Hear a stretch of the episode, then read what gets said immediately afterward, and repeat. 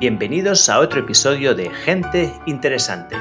Soy Oriol Roda y hoy entrevisto a Bernardo Ortín, terapeuta, doctor en filosofía y ciencias de la educación y en realidad un maestro de la vida.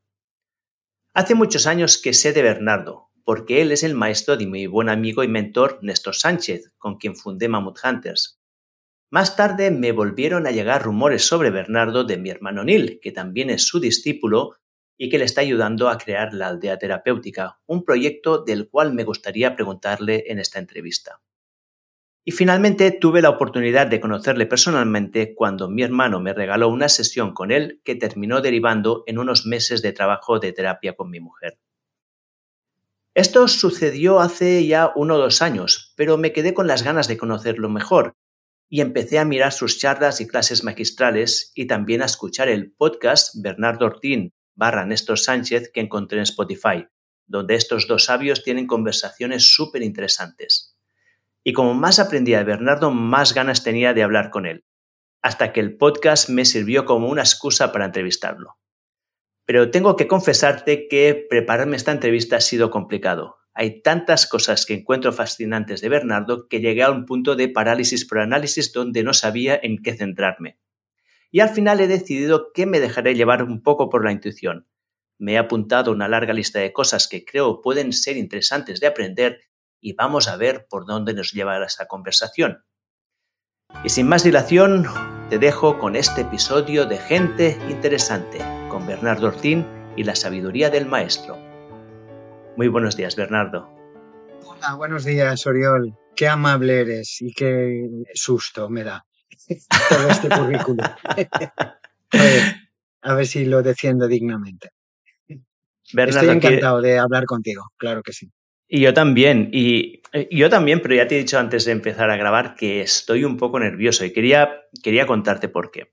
Ahí estaba nervioso y, hasta hace la última hora y media me he levantado como cinco veces, he ido a tomar agua, me sentaba, me levantaba, decía, bueno, estaba como inquieto, ¿no? Y he identificado que hay, hay tres razones, ¿no? La primera es hay una parte en mí que es el hecho de hablar con una persona bueno, que ha sido mi terapeuta y solo el hecho de pensar en esto a mí ya me empiezan a resonar pues neurosis que tengo, temas que sé que están allí, que tengo que trabajar y se me empieza a mezclar un poco las ganas de hablar de ello, el miedo de a, pues, enfrentarme a ellos y también un poco el hecho de decir, bueno, tengo que hacerlo aquí públicamente o no. Luego hay otro elemento que es, es un poco una, estoy un poco intimidado por estar delante de, un sabio, ¿no? Como ti. Y esto también me pasó cuando fui a entrevistar a mi director de tesis y también me puse muy nervioso antes de la entrevista. Eso esto un poco de, hablar con, una persona, ¿no? Una jerarquía que veo que hay aquí. Y finalmente lo que he comentado en la intro, que es que hay tantísimas cosas que me interesan de ti que, bueno, que estoy un poco allí atrapado en sobre qué hacer. Y de hecho te cuento la anécdota de que empecé a preguntarle a Néstor, a Neil, hasta a ti, te mandé por WhatsApp que me dierais ideas y temas porque pues, estaba como bloqueado sobre cómo orientar y empecé a apuntar cosas y más cosas y más cosas. Y llegó el punto que dije, no, puede ser, esto no funciona. Entonces, ha todo una cosa que a veces me pasa, que es que pienso demasiado y llega el momento que dejo de pensar. Entonces, creo que voy a dejar de pensar y vamos a ver hacia dónde fluye esta entrevista. Y que la vida ocurra, claro que sí. Yo creo que haces muy bien. Pues mira, quiero empezar a pues, que cuentes un poco a, los oyentes quién eres, ¿no? Cómo empezó tu carrera. Y de hecho hay una, una, cosa que, pues, que me sorprende mucho y es que tú empezaste como terapeuta a los 15 años. Mm. Bueno, eh, lo que pasó a los 15 años era que yo jugaba al fútbol en un equipo de mi barrio, en Valencia, y jugábamos en una liga de aficionados, juveniles y tal. Y un día, eh, uno de los partidos de la liga fue contra un centro eh, reformatorio de Valencia, ¿no? Bueno, y más que reformatorio, un eh, hospicio de niños, de niños abandonados de Valencia, muy grande, que tenía como unos mil niños, ¿no? Y entonces ahí jugamos al fútbol un día contra ellos, y porque nos tocaba en la liga. Y entonces yo noté, y algunos compañeros míos notamos que jugaban al fútbol de otra manera, tenían otro código ético, ¿no? No, no les importaba romperte una pierna para conseguir un balón, por ejemplo. Y eh, nos dio por en aquella época ir a ayudar. Dijimos, bueno, pues ¿por qué no vamos a ese lugar a, a ver si podríamos ayudar, ¿no? Y entonces montamos allí varias cosas, ¿no? Pues un, eh, un equipo de fútbol con otras características, eh, un club de montaña, eh, un club también de literatura y poesía, en fin, varias actividades de orden pues educativo, cultural. Y ahí empezó una andadura que coincidió con la época histórica, porque era un momento en el que se iniciaba la democracia. ¿no? Franco estaba recién fallecido, el sistema eh, iba a la extinción y las instituciones democráticas empezaban. Entonces, aprovechando esa ola, eh, se empezó a montar eh, el primer sistema de protección de menores de, la democracia, que coincidió con otros lugares como Cataluña. En Cataluña estaba los hogares Ana Mundet, que creo recordar que tenía 6.000 internos también, uh, y se empezaron a reformar todos esos grandes internados y a generar un primer sistema de protección con acogimiento familiar que entonces no existía aún. Estoy hablando del año 76, ¿no?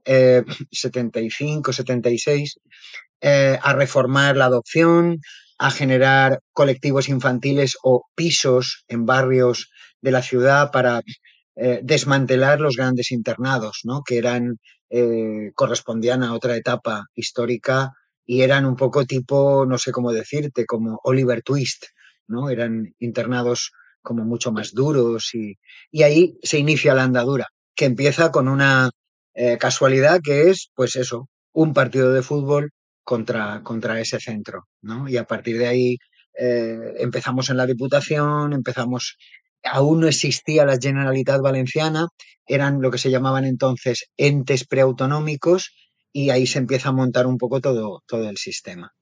Mm. Y, antes de que continúes, una pregunta que me, sale es, a ver, yo si me imagino en tu situación a los 15 años encontrándome con unos skinheads que me vienen a pegar, lo que me sale es decir, vaya gilipollas y, y casi alejarme de ellos y casi generar odio. ¿Qué, ¿Cómo es que tú tuviste esta reacción tan distinta a la que pues mucha gente tiene, ¿no? Que es pues, de despreciar al otro, justamente alguien que te agrede, ¿no?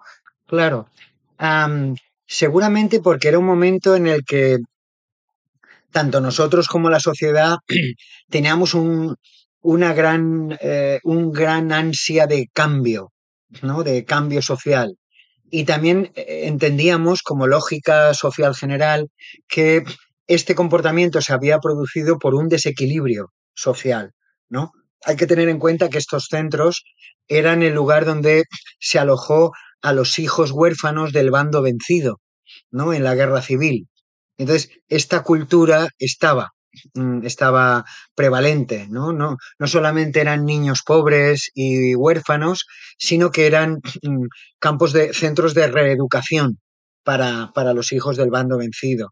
Y seguramente esa cultura se incorporó mm, en nosotros. Ya había desde muy temprana edad una cultura política eh, importante y seguramente desde ahí empezó, desde una comprensión de por qué eh, funcionaban así. Pero es cierto que eh, nos debatíamos un poco entre los dos comportamientos, entre salir huyendo y que no nos molestaran más y ver qué se podría hacer para, para trabajar por ellos. Pero yo creo que era la cultura de los tiempos. ¿Crees que esto ha cambiado hoy en día? ¿O tú vivirías, crees que vivirías esta situación igual si ahora tuvieras 15 años? Hoy en día. No lo sé. Es una buena pregunta porque aquella época era un momento, a mí me han dicho muchas veces, pero ¿cómo pudisteis hacer tantas cosas? ¿Cómo eh, desmantelar los grandes internados, crear el primer sistema de protección de menores, eh, introducirlo en las instituciones públicas? Pero yo creo que era como, eh, éramos traductores de un espíritu colectivo. Es un poco como decir, pero Oye, pero a Julio Verne se le ocurrieron todas esas historias. Hombre, sí, en su caso era una mente privilegiada, pero además eh, él fue un traductor de el espíritu de una época, ¿no? Igual que eh, hay personas que dicen, ¿cómo, ¿cómo se le ocurrió a Freud todo lo que se le ocurrió? Y eran mentes geniales y, y brutales, pero también eran traductores de algo que, que estaba en el, en el medio social, ¿no? Toda la gente tenía unas grandes eh, ganas de cambio, ¿no? Porque la época anterior, decía un filósofo de, la época, decía, eh, esta época anterior te mataba por sus instintos eh, criminales o te mataba por aburrimiento, porque era mortalmente aburrido. ¿No? Y entonces la gente tenía muchas ganas de mm, eh, innovación cultural. De hecho, fue una época que íbamos a Francia a ver películas avanzadas. Eh, yo recuerdo incluso desde Valencia íbamos a Cataluña a participar en congresos, porque Cataluña era un poco como la Holanda de España en esos momentos, ¿no? A, a visitar congresos vanguardistas, eh, reuniones, eh, todo este tipo de, cosas. Y era una época fascinante, la verdad, de mucha entrada de información nueva y, de calidad. Y luego me vas contando esto y casi que imaginándome cómo es hoy en día la sociedad, casi que es un poco lo contrapuesto, ¿no? Hoy vivimos en la innovación casi frenética y a lo mejor de esto podemos hablar un poco más tarde, pero me gustaría que continuaras un poco más con tu trayectoria, porque entonces empezaste una carrera política, ¿no? Dentro de instituciones. Ah, y estuviste, si no, por los datos que tengo apuntado aquí, 20 años o 20 y pico trabajando en, instituciones. ¿Cómo fue esa experiencia? Sí, eh, en aquella época yo no, no hacía política pública. ¿No? No, no me dedicaba a la política pública como, no sé, los diputados, las personas que pertenecen a grupos políticos. Era una política más de crear condiciones de posibilidad para que los programas fueran adelante. Entonces había mucho trabajo de eh, convencer eh, políticos para trabajar sobre esto, mm, que tuviéramos libertad para... Eh, recuerdo que visitábamos otros países, Italia, Francia, eh, que ya estaban más tiempo en, eh, procesos democráticos y habían logrado incorporar esto. Recuerdo eh, algún viaje a la Emilia Romagna, una zona de Italia donde que fue muy vanguardista, también incluso Suecia, Alemania, ¿no? Para, para ver cómo se había montado todo ese sistema, ¿no? Entonces era mm, una política más de mm, generar esas condiciones de posibilidad. Y entonces a partir de ahí eh, montamos el primer equipo en la Diputación, el primer, eh, que además era muy bonito porque la sede del equipo y de todo el nuevo, eh, la nueva institución de la Diputación fue en una casa hospicio de niños abandonados. Es decir, se desmanteló esa casa, es decir, los niños fueron a adopciones, eh, pisos o colectivos infantiles, acogimiento familiar.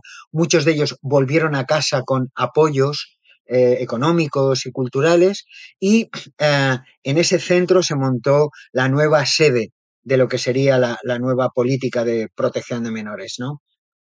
después la Diputación, con el paso de los años, fue cediendo protagonismo a la incipiente Generalitat y entonces se pasó el departamento a la Generalitat. Y sí, efectivamente, entre, entre las dos instituciones y luego distintos eh, eh, consellerías dentro de la administración, em, estuve, sí, eh, del orden de 20 o veintitantos años. Porque además hubo mucho debate, un debate muy bonito en torno a, porque el Estado central iba a transferir las competencias a las incipientes comunidades autónomas. Entonces se generó un debate muy interesante acerca de a qué departamento iría la protección y reforma judicial de, niños y jóvenes. ¿no? Entonces, había una idea que era, eh, bueno, en primer lugar, a sanidad. En los países, por ejemplo, africanos del norte, centro y sur de África, y muchos países de América Latina, esto estaba en sanidad. ¿No? Porque era un poco la defensa de la vida de, los niños, ¿no? De los niños huérfanos. Eh, otra propuesta era mm, educación, ¿no? Que fueran a educación, a la Consellería de Educación. Eh, otra propuesta era la Dirección General de Interior, ¿no? La parte más eh, judicial, policial, de interior, gobernación. Y otra parte, otra era mm, generar una cosa nueva que entonces se llamaba servicios sociales, se empezaba a llamar servicios sociales. que era heredera de la caridad, ¿no? De, de la antigua política de caridad, pero se quería convertir en algo eh, mm, en algo un poco diferente, más moderno, más actualizado. Y mi propuesta, que perdió la batalla, era una mesa intercultural eh, con varias consellerías. Es decir, que estuviera cerca de presidencia y eh, cogiera competencias de educación, cultura, gobernación, salud, pero esa perdió, ¿no? Perdió la batalla y se creó la política de servicios sociales, que tiene una gran ventaja porque se aglutinaban ahí todas las competencias y también alguna dificultad, que es un poco, a mi juicio siempre, un departamento subsistémico de todos los demás. ¿No? Es decir, todo lo que el maestro de la escuela no puede atender, lo pasa a servicios sociales, ¿no? Los niños rebeldes, los niños que no van a clase, que se portan mal, tal. Todo lo que sanidad no puede atender, lo pasa a servicios sociales. Entonces, servicios sociales a veces corre el riesgo, siempre está, se está luchando con ese riesgo de eh, no ser un cajón subsistémico de todos los demás, sino ser un departamento equipotente y equivalente eh, a todos ellos. Es una lucha eh, en permanente litigio, ¿no? Pero sí. Y una pregunta dentro de, de tu experiencia dentro del sector público, ¿no? Y es una pregunta que te hago desde un poco mi curiosidad y hasta un poco desencanto. Es que yo en su momento hasta me planteé dedicar también mi vida al sector público porque pues quería estar ayudando a la gente, pero llegó un momento que pensé que no era la mejor manera porque era, lo veía enquilosado, lo veía burocrático, veía que las decisiones eran eternas y también veía un poco que el, había el problema del agency, ¿no? Que la persona que está allí no tiene por qué ser la persona que se cree el proyecto, ¿no? Puede haber un problema de, un funcionario que esté allí sin, sin, más motivación que mantener su puesto, ¿no?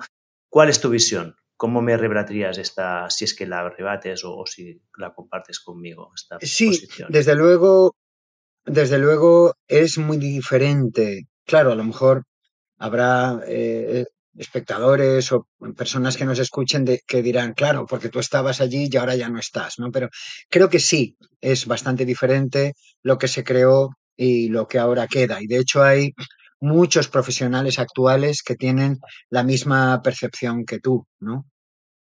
También es cierto, y hay un factor que he olvidado nombrar, eh, y es que en aquella construcción del sistema público hubo una gran, eh, un gran auge del sector social y privado. Es decir, hubo muchas, eh, lo que ahora desde hace años se llaman organizaciones no gubernamentales que empezaron a trabajar sobre esto, desde una perspectiva bastante crítica. ¿no? Hubo muchas instituciones, fundaciones, asociaciones culturales que eh, ayudaban a generar una visión moderna de esto. ¿no? Y entonces eh, el sector de protección y reforma de menores eh, tuvo mucha, mucho trabajo con el sector que ahora llamaríamos privado. Y es verdad que lo burocrático ha cogido mucho auge, ¿no? Es verdad que a veces incluso lo, burocrático ha tomado demasiado auge. Eh, en sistema público, en sistema político público, yo hablo siempre de cuatro discursos que tienen que negociar. El primer discurso es el jurídico, mm, jurídico, ¿no? Jurídico em, de derecho, de ordenación legal. ¿No? Es de, pues, la Constitución. Toda la democracia se funda en la Constitución española, la primera legislación en torno a todas estas cosas, ¿no? El segundo discurso es político-administrativo, ¿A dónde van las competencias? ¿Cuáles son los criterios políticos que afectan a esto? ¿Es mejor la prevención o la asistencia y la rehabilitación? Por ejemplo, en la política anterior era más importante la rehabilitación y la asistencia. De hecho, se llama asistencialismo. Y una de las cosas que incorpora el proceso democrático es la prevención, ¿no? La prevención de que esto ocurra, etc. El tercer discurso es científico, técnico, profesional. ¿Qué dice la ciencia en torno a esto que estamos hablando, abandono, las consecuencias del abandono en los niños, eh, eh, cuáles son los mejores sistemas educativos para esto, según el discurso científico-técnico. Y el cuarto discurso es el social. ¿Qué piensa la sociedad mm, en torno a, a todo esto? Porque a nosotros nos pasó alguna cosa en aquella época, estoy hablando ya te digo de los años finales de los 70, principios de los 80, que había parte de la sociedad que decía, eh, habrá que ser delincuente para que te atiendan. Atendéis más a los marginados que a la población normal. Y yo pensaba, nos estamos adelantando a lo que la sociedad necesita. Entonces, eso levantó una necesidad de mm, hacer una divulgación social acerca del el nuevo sistema de atención a la infancia, porque si no, y ahí hubo muy buena respuesta, porque muchas asociaciones culturales, asociaciones de vecinos, asociaciones de padres de alumnos, de colegios y tal, empezaron a vincularse con, con estas cosas ya eh, colaborar. Y un poco eh, el resumen de cualquier análisis de un sistema público se basa en cómo están esos cuatro discursos, cuál es el, eh, cuánta fuerza tiene y, yo creo que, como tú muy bien decías, ahora el discurso político, administrativo, burocrático, quizá ha cogido demasiado auge, ¿no? Em, habría que potenciar más el científico y el eh, profesional, aunque hay eh, cuestiones muy buenas, ¿no? Hay eh, textos de protección de menores, de orden psicopedagógico, sociológico, que yo creo que son muy buenos, pero a veces no sé cómo decir, como que no caben, parece ser, hace tiempo que no estoy en eso ya, eh, porque la, quizá la burocracia es excesiva. ¿no? Entonces, gente que quiere hacerlo bien, funcionarios que quieren hacerlo bien, no, no, no logran porque hay mm, demasiado papeleo por el medio. ¿no? Aunque eso también hay voces de mandos políticos actuales que quieren reformarlo, que quieren aligerarlo. Muy bien, y entonces, ¿qué, pasó al cabo de estos veintitantos años de servicio público? ¿Qué pasó que pues, decidieras cambiar? Yo creo que coyunturas personales y públicas determinadas, como que en mi caso personal, eh, yo era mejor para innovar que para mantener. Eh, algunos compañeros eran mejores para mantener, mantener presupuestos, mantener procesos, eh, llevar... Pero yo estaba más dotado para la, para la innovación, para la investigación. Y cuando el sistema estaba montado, seguramente empecé a, empezó a decaer mis ganas de, de continuar. Un poco como aquí está todo hecho, ¿no? Recuerdo que mm, solicité una estancia en cooperación internacional y estuve un año trabajando en cooperación internacional vinculado a la oficina de Santiago de Chile de la UNESCO.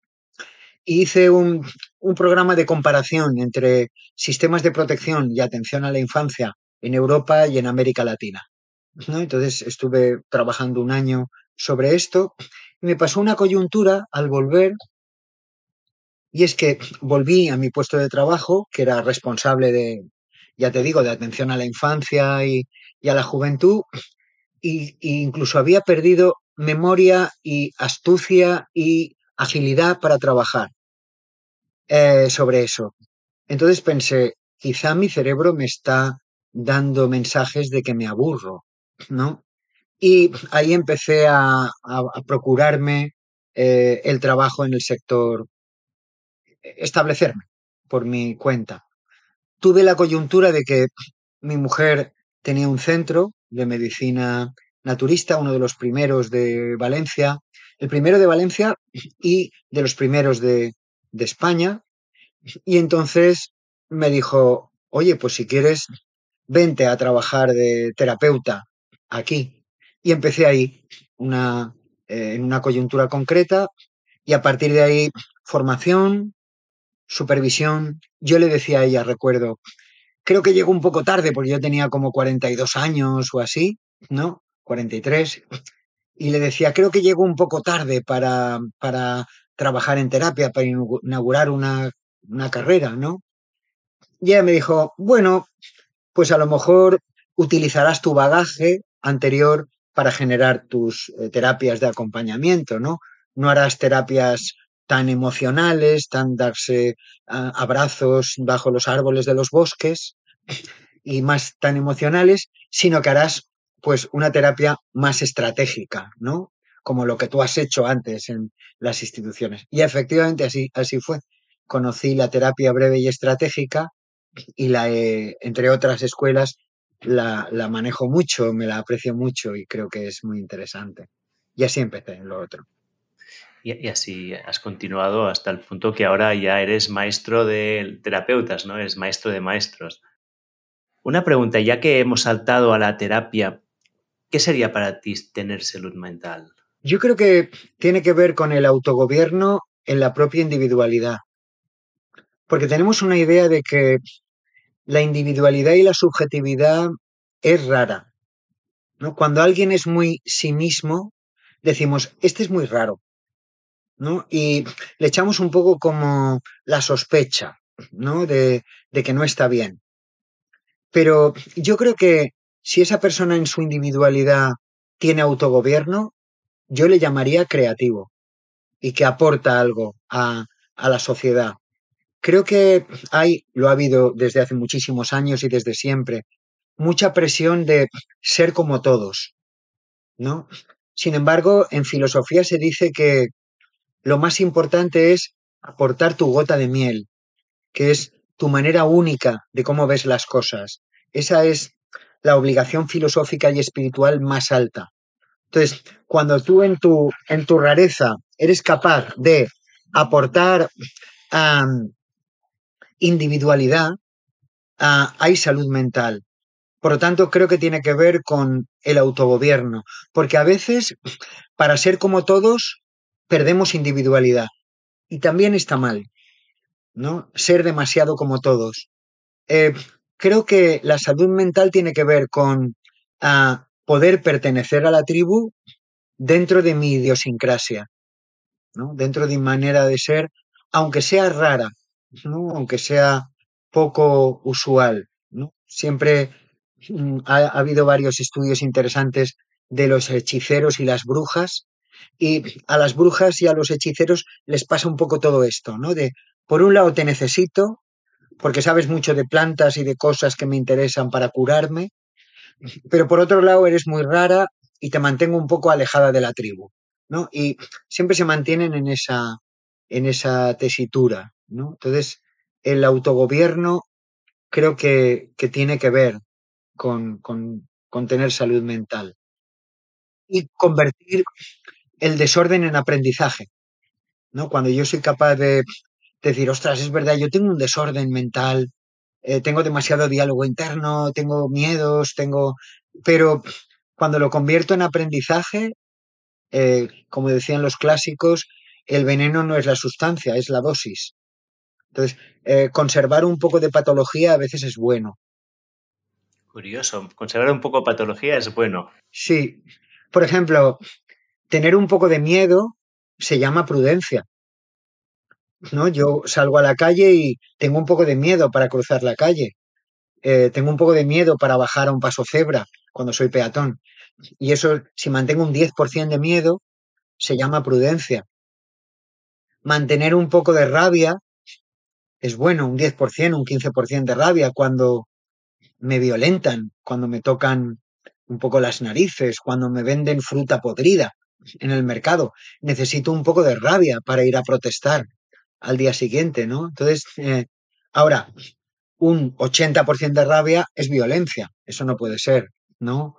O un 90% de miedo es, es fobia, eso no puede ser, ¿no? Pero a veces las terapias consisten en dosificar el síntoma. ¿no? Por eso algunos maestros míos decían, cuando todo el proceso termine, ¿Cuánta patología desea conservar? ¿No? Para, para sí mismo. Y, escucha, Bernardo, has dicho una cosa que, a ver si, ¿cuál es tu opinión al respecto? Porque es un tema que a mí me, me tiene un poco inquieto, digámoslo así. Y es cuando hablamos desde el punto de vista evolutivo, ¿no? De, y, vemos que en realidad, eh, hay, de hecho tengo un artículo que escribí sobre esto que llamaba el entorno más hostil, que en realidad la presión evolutiva más fuerte que ha recibido el ser humano es justamente la tribu en la que vivía, ¿no? Y que la disidencia en una tribu siempre ha sido muy peligrosa. De hecho, la, digamos que la narrativa que, yo conozco es que pues, venimos de un modelo más de macho alfa, en algún momento los machos beta se aliaron para eliminar al macho alfa, pero entonces llegaron a un punto como de equilibrio en el cual los machos beta se iban vigilando los unos a los otros para que ninguno volviera a ser macho alfa, ¿no? Entonces hay como una presión selectiva muy grande en el ser humano para no destacar justamente. Y a nivel antropológico, pues hay muchos estudios de hechos en tribus en que la persona que destaca es, eh, bueno, o puede ser eliminada o, desterrada, que muchas veces es peor que ser matado, ¿no? Y ejemplos de, de cómo las tribus, en las tribus cualquier persona que haga algo muy destacado es de forma inmediata, pues eh, es despreciada, ¿no? Si tú haces algo demasiado bueno, te desprecian para que no te creas superior, ¿no? Entonces, cuando tú me hablas esto de, esta individual, individualidad, a mí me, me, viene como esta disonancia de decir, bueno, pero claro, el ser humano ha estado con esta presión selectiva tantos años o no, o no, o no lo ves así tú. Sí, sí, creo que es eh, muy importante lo que dices. Además, creo que es eh, una de las bases epistemológicas del trabajo de Jung. ¿no? Jung decía, eh, la primera parte de la tribu es para construir la casa. La primera parte, perdón, de la vida de un sujeto en su tribu es para construir la casa. La segunda, casa, la segunda parte es para meterse en la casa y cerrar la puerta. ¿no? Es decir, que la primera parte es cómo puedo participar, cómo puedo ser parte. ¿no? Entonces, que es eh, un poco la parte de la infancia y hasta la pubertad. ¿no? Eh, la pregunta favorita de un niño pequeño es ¿esto qué es, papá? O mamá, ¿esto qué es? ¿Esto qué es? Está construyendo, digamos, su diccionario interno y también un poco más adelante empieza, eh, papá o mamá, mira este dibujo que he hecho, mira lo que hago, mira cómo juego al, al básquet, mira cómo chuto el balón, mira cómo me tiro al mar o a la piscina, mira, porque ah, para algunos autores, si algún ancestro no ve lo que el niño hace, esto no existe para él. Para el niño, es decir. Sí, Hegel decía, yo es otro. ¿no? Entonces, yo sé quién soy por la mirada o el abrazo del padre o de la madre. Entonces, eh, para que yo sepa quién soy yo, necesito una cobertura de identidad. Por eso, el primer discurso de los padres es de confirmación, ¿no? De, ah, muy bien, cariño, hiciste esto, muy bien, qué bien juegas a esto, qué bien tocas la flauta, qué bien haces esto, este dibujo, qué bien. y el niño, hago yo todos los días. esto es, esto es, ¿no? Para él es muy importante porque un niño pequeño, una niña pequeña, no busca el análisis técnico del dibujo, de si está bien hecho o no está bien hecho el dibujo. Eh, es que si tú no lo ves, para el niño pequeño no existe eso, no ha existido. Por eso es tan arriesgado y por eso fue tan interesante para mí las secuelas del abandono. ¿No? De personas que han crecido sin que nadie les confirme la identidad, que suelen ser personas que a veces, en muchas ocasiones, aunque esto que digo no son reglas matemáticas, ¿no? Pero llevan un cartel en la, en la frente que, que dice, no me elijas, yo no soy elegible, mis padres me abandonaron. ¿no? Personas que tienen dificultades para hacer amigos, para hacer parejas, ¿no? Porque eh, es un poco como si dijeran, si me abandonaron fue por mi culpa, porque ellos ya estaban en el mundo cuando yo llegué. Yo tengo un déficit, yo tengo una, una tara, ¿no? Por eso me, me, abandonaron. Hay un libro que se llama El niño abandonado, ¿no? De, eh, mm, de un psicólogo, eh, yo creo que es holandés, ¿no? Que, que trabaja sobre esto y, es, eh, y habla muy bien sobre estos temas, ¿no? Ah, bueno, y otros tantos autores que, que hablan muy bien. Entonces, eh, el niño necesita ser parte. Pero luego dentro de eso, en la pubertad dice, bueno, necesito ser parte, pero yo también quiero ser yo. ¿no? Y la pubertad es esa lucha entre, mm, entre ser parte y ser sí mismo. ¿no? Y esa lucha eh, siempre está. ¿no? Esa, bueno, a lo mejor no es bueno llamarlo lucha, esa pugna, esa integración de polaridades, ¿no? ¿Cómo ser yo mismo y que me reconozcan?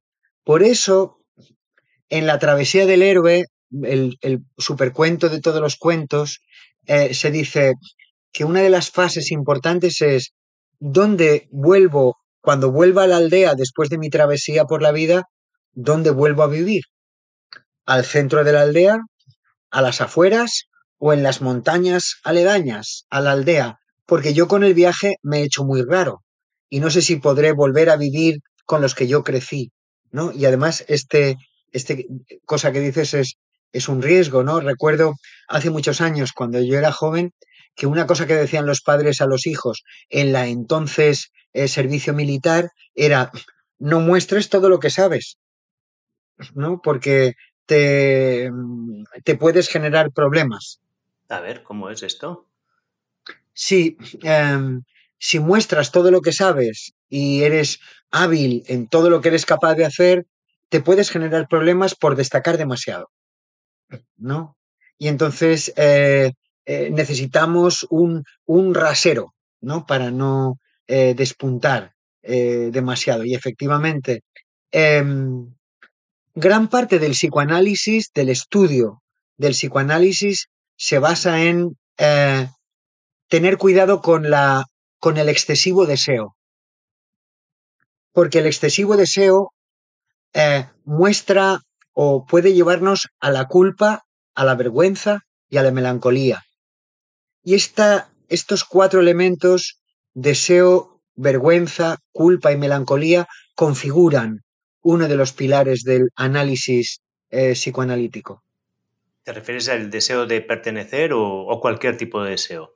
No, el deseo algo tuyo, ¿no? Deseo con mucha fuerza tal cosa. Puede ser visto por la tribu como, ¡hala, qué exagerado! ¿No? ¡Qué ganas de despuntar! Y sobre todo, eh, él lo unía Freud al principio con el deseo en las mujeres, que era doblemente pecado, doblemente falta. Cuando una mujer, por ejemplo, deseo amoroso, ¿no? un excesivo deseo amoroso eh, era mm, eh, algo pecaminoso.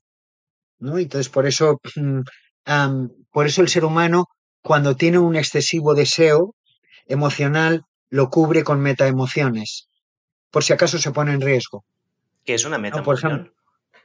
una emoción sería... Una metaemoción que has comentado. Una metaemoción sería, perdona, eh, la emoción que aparece cuando, cuando niego la que siento.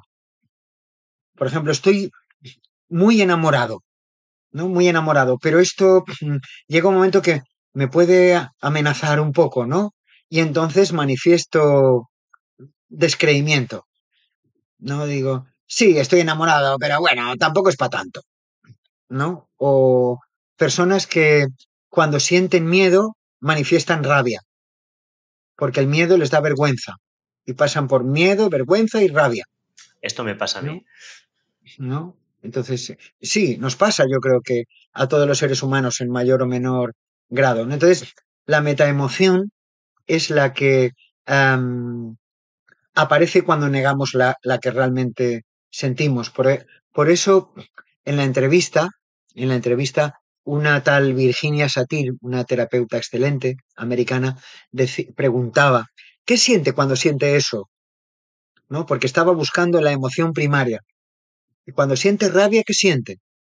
La persona muchas veces decía, pues, eh, no sé, inquietud. Y cuando siente inquietud, pues un poco de miedo, por inseguridad, por... y a partir de esa serie de preguntas reiteradas eh, buscaba recaptar o recapturar la emoción primaria, que tiene que ver con lo que tú decías antes, ¿no? Con eh, despuntar demasiado puede ser eh, peligroso, ¿no?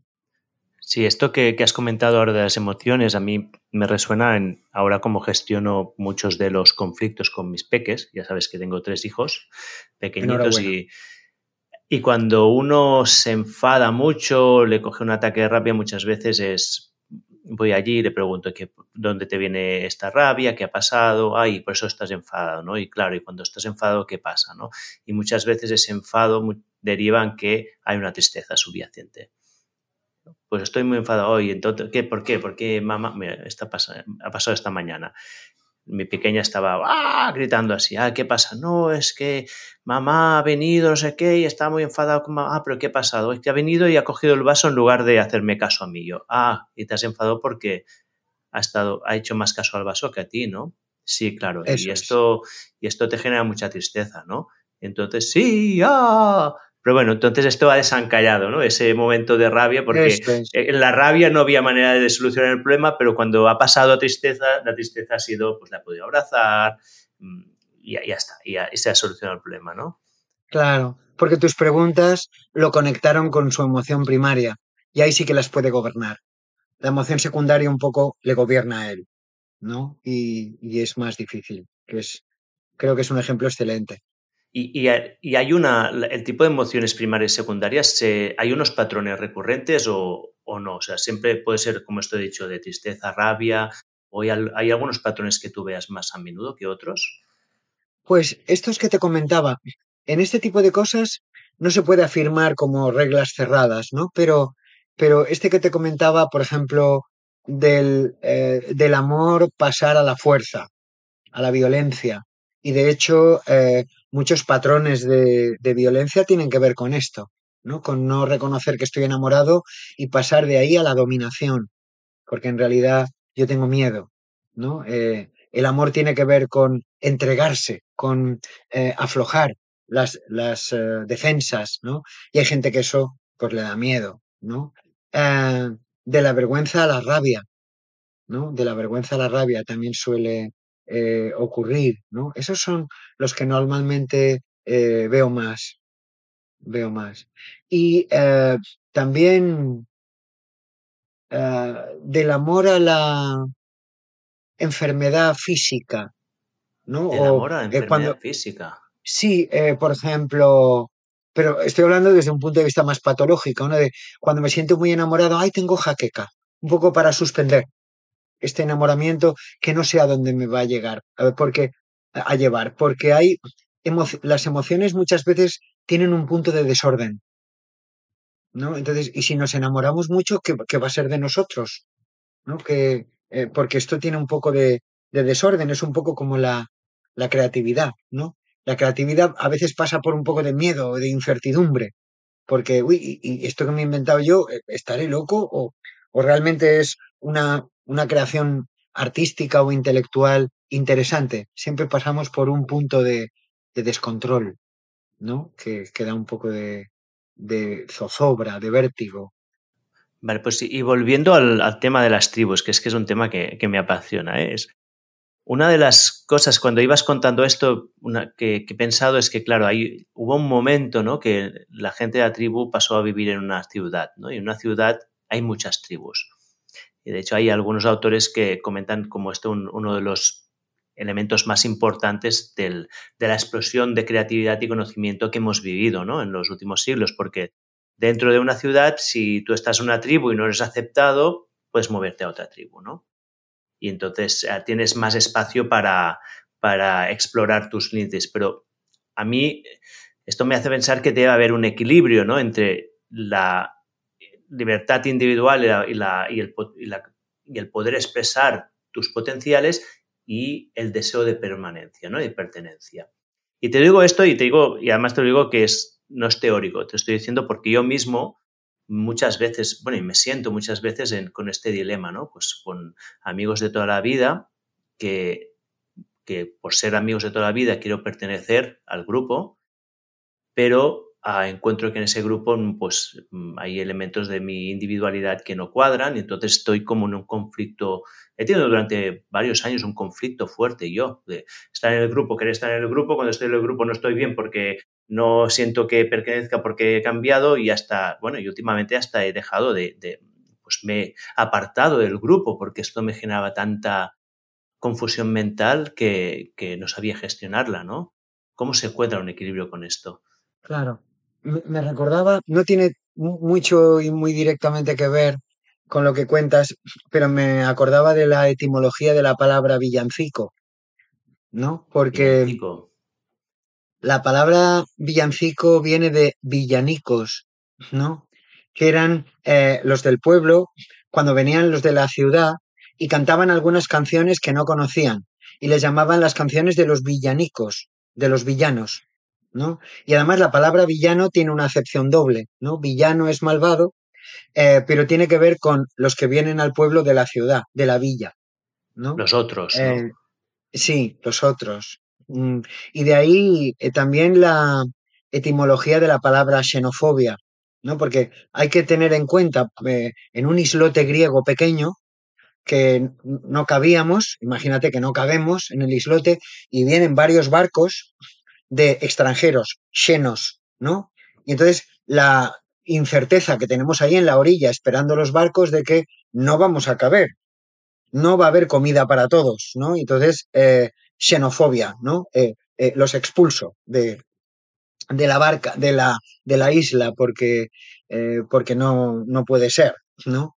Y es cierto, porque este es el equilibrio más importante de la teoría política de Maquiavelo, ¿no? Es decir, cómo garantizar eh, lo, que yo, lo que cada uno puede aportar y a, dónde me tengo que someter, ¿no? Porque si cruzo eh, la frontera eh, desigualmente en cualquiera de las dos direcciones, puede haber desajustes, ¿no? Porque si tú no puedes ser con tus amigos quien eres tú, la tribu se lo pierde, porque tú también traes ganancias, eh, em, pluses, cosas que puedes aportar. Entonces, pasarte el rato adaptándote es aburrido para ti, incluso malo para la tribu. Y sin embargo, por otra parte, si no, si no aportas nada, eh, la tribu también se lo pierde, ¿no? Si, eh, y es, por eso hay distintos tipos de líderes cuando vuelven del viaje. Uno sería Conan, Conan el bárbaro, que ha sufrido en la travesía poca transformación, teóricamente, y vuelve y es capaz de ser líder de la tribu ah, de la que se fue. Pero otros mm, eh, no pueden ser líderes porque se han hecho raros, ¿no? Han, contraído aprendizajes eh, y entonces ya no pueden vivir en el centro de la aldea. Tienen que vivir eh, en los aledaños, ¿no? En, en las partes un poco eh, más exteriores. Y otros que se han hecho muy raros, chamanes, brujas, que tienen que vivir en las montañas de las afueras porque son eh, terriblemente alternativos. Pero por otra parte, la, la tribu los necesita, ¿no? Los, los necesita. Em, Y, y los quema también, eh, de claro, vez en cuando. sí, sí. De hecho, hay un libro, El motín de la naturaleza, que habla de una glaciación que hubo al final de la Edad Media en Europa, ¿no? Donde Europa se heló, se congeló. Y algunas voces dijeron, es que Dios se ha enfadado. Se ha enfadado por el mal comportamiento de las personas y por eso nos ha mandado esta glaciación que duró eh, bastante tiempo ¿no? y, y cambió, eh, bueno, cambió muchas cosas en, la sociedad como la incorporación del dinero, que hasta entonces el dinero no, no- no tenía valor. Lo que tenía valor era tener animales y tierras. Pero cuando todo se congeló, tenían que traer productos alimenticios de fuera y, y con eso, y eso lo tenían que pagar con dinero. Y hubo unas grandes transformaciones eh, sociales y ahí se quemaron, según los autores, como Pío Baroja y otros autores, eh, 55.000 brujas 55.000. para satisfacer la ira de Dios, para aplacar, mejor dicho, la ira de Dios. Sí, eh, cuando hay momentos de máximo estrés, eh, se, se queman alternativos, ¿no? Se, o, se, o, por ejemplo, en mucha menor medida, pero con todo esto de la pandemia, cuando alguien mm, hacía una opinión un poco radical en cualquier sentido, era dilapidado, ¿no? Eh, negacionista, eh, pro vacunas, antivacunas, ¿no? Eh, cuando hay inflamación sociológica y política, ah, se polarizan más las posiciones. ¿no? Entonces, tú eres negacionista, tú eres pro abortista, tú eres, ¿no? El otro día eh, me lo decía un, médico, ¿no? ¿Cómo voy a ser yo proabortista? ¿Eso quiere decir que a mí me gusta que maten niños eh, en las barrigas de sus mamás? No, solo estamos viendo en qué condiciones habría que interrumpir o no el embarazo. ¿Podemos hablar de matices? ¿No? Porque es un poco lo que nos falta, por lo que antes comentabas o insinuabas tú, ¿no? Cómo, cómo hablar de matices, ¿no? De, de los matices y no de las polaridades extremas. Y, y, de hecho ahora estamos en un contexto social, ¿no? Que, que estamos en esta polaridad. Y, y, esto me lleva a una de las preguntas que tenía por aquí apuntadas, que es que tú como terapeuta creo que ves más de 70 personas al mes, ¿no? Si no me equivoco. Y, y ves que hay algún... ¿Cómo? Que sí, que estará por ahí la cifra. Por ahí, ¿no? ¿Cuáles son los problemas más comunes que ves hoy en día? ¿Han cambiado con el tiempo? ¿Crees que el momento actual de alguna manera propicia algún tipo de desorden psicológico? Aún es pronto para generalizar, para generar criterios, pero yo, pero me voy a contradecir, porque eh, yo sí que detecto más miedos inespecíficos, ¿no? Eh, del tipo miedo a que la cosa se empeore, no sé en qué dirección.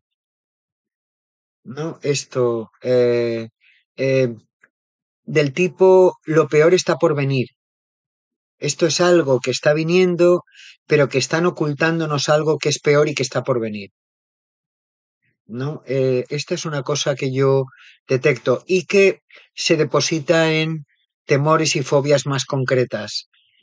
Por ejemplo, más temor a salir de casa, más temor a tener hijos, porque el mundo que viene eh, tiene riesgos que aún no conocemos. Eh, es algo que veo. Sin embargo, también veo lo contrario.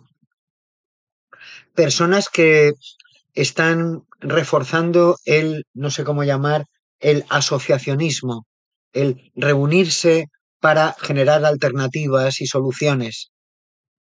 No, eh, uno de ellos es la aldea terapéutica, de la que también hablaremos ¿no? en algún momento.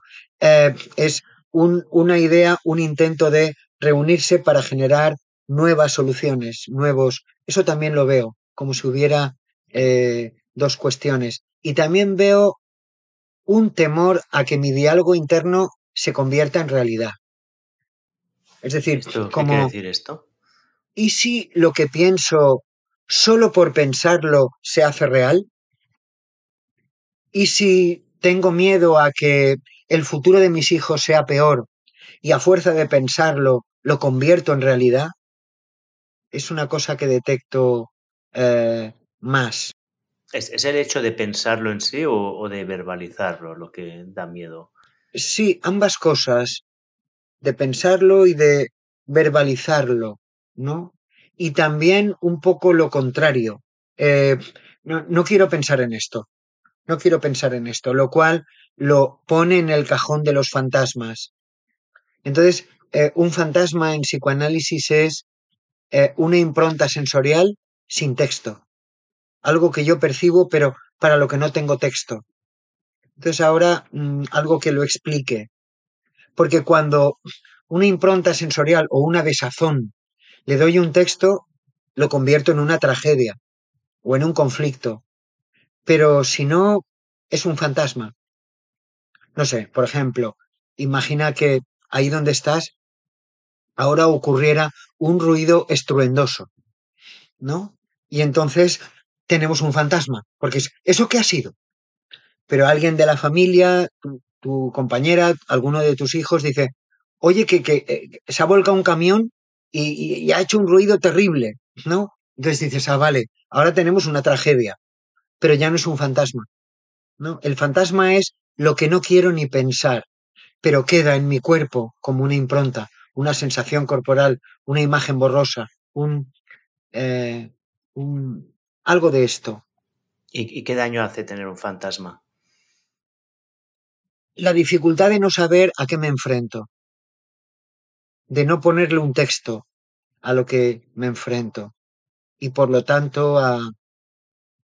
El otro día me lo decía una persona que ahora se dedica profesionalmente a la política, que tiene mucha información que le permite hacer análisis más competentes y más profundos que otras personas que no tenemos esa información.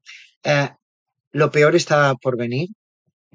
Hay indicios de que puede haber un empeoramiento ¿no? en distintos elementos sociológicos y políticos de la actualidad y por lo tanto tengo más miedo ¿no? que otras personas. Bueno, yo creo que es, un miedo que, que, yo mismo estoy empezando a vivir y que también percibo a mi alrededor. He tenido, la, semana pasada realicé una entrevista hablando de inteligencia artificial y bueno, ya se me pusieron los pelos de punta. Tengo que hacer una entrevista con otra chica hablando de cambio climático, se me vuelven a poner los, los pelos de punta, ¿no? Y ahí estaba hablando con una, con una amiga mía y le decía, pues escuches, ya sé que en general siempre pensamos que el momento actual es el más dramático, o sea, hacemos una, aumentamos la importancia del momento actual, pero realmente sí que estamos en un momento con muchas cosas, muchas disyuntivas que es complicado, ¿no? De gestionar. Hay un libro que es em, que habla de cómo se pasó de la perspectiva circular del tiempo a la perspectiva lineal. ¿No? Actualmente, cuando hablamos con una persona, eh, oye, ¿cómo ves tu vida? Normalmente solemos manejar una perspectiva lineal, ¿no? El futuro está delante, el presente está aquí, el pasado está a mi espalda, ¿no? Con algunos filtros culturales, ¿no? Eh, pero en la Edad Media el futuro era circular y helicoidal, ¿no? Porque siempre estábamos en un poco en lo mismo, primavera, verano, otoño, invierno, ¿no?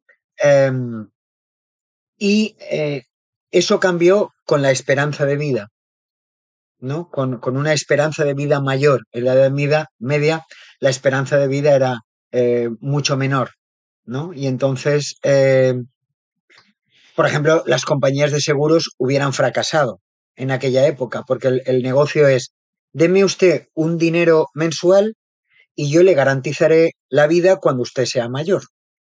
Entonces, una persona de la Edad Media hubiera dicho, pero si yo no sé si voy a llegar al domingo que viene, ¿no? Porque eh, la vida está llena de peligros y de... y no hubiera funcionado bien, ¿no? Entonces, eh, las compañías de seguros eh, triunfan con la perspectiva lineal del tiempo, ¿no? Con la capacidad que tenemos de proyectar el futuro, que es algo importante. Mm y, esta proyección al futuro que nos lleva a este tipo, este tipo de ansiedad. ¿O no es? También lo, incluye. Lo incluye. También lo incluye. Mm. Pero igualmente sí que, o sea, sí que hay como hay algunos elementos, ¿no? Que yo entiendo que de la sociedad que están ahora mismo, que, bueno, que tienden a generarnos pues un conflicto interior, ¿no? Puede ser todos estos miedos sistémicos, ¿no? Al final supongo que de alguna manera esto nos lo llevamos como mochila en casa. Sí. Y sobre todo cuando no lo logramos explicar. ¿no? Toda esa área de la conciencia de esto no lo quiero ni pensar, esto no quiero ni saberlo, eh, ya está dentro de nosotros. Y eso es lo que genera la travesía del fantasma. Lo que yo percibo, pero no quiero darle texto, porque me horroriza.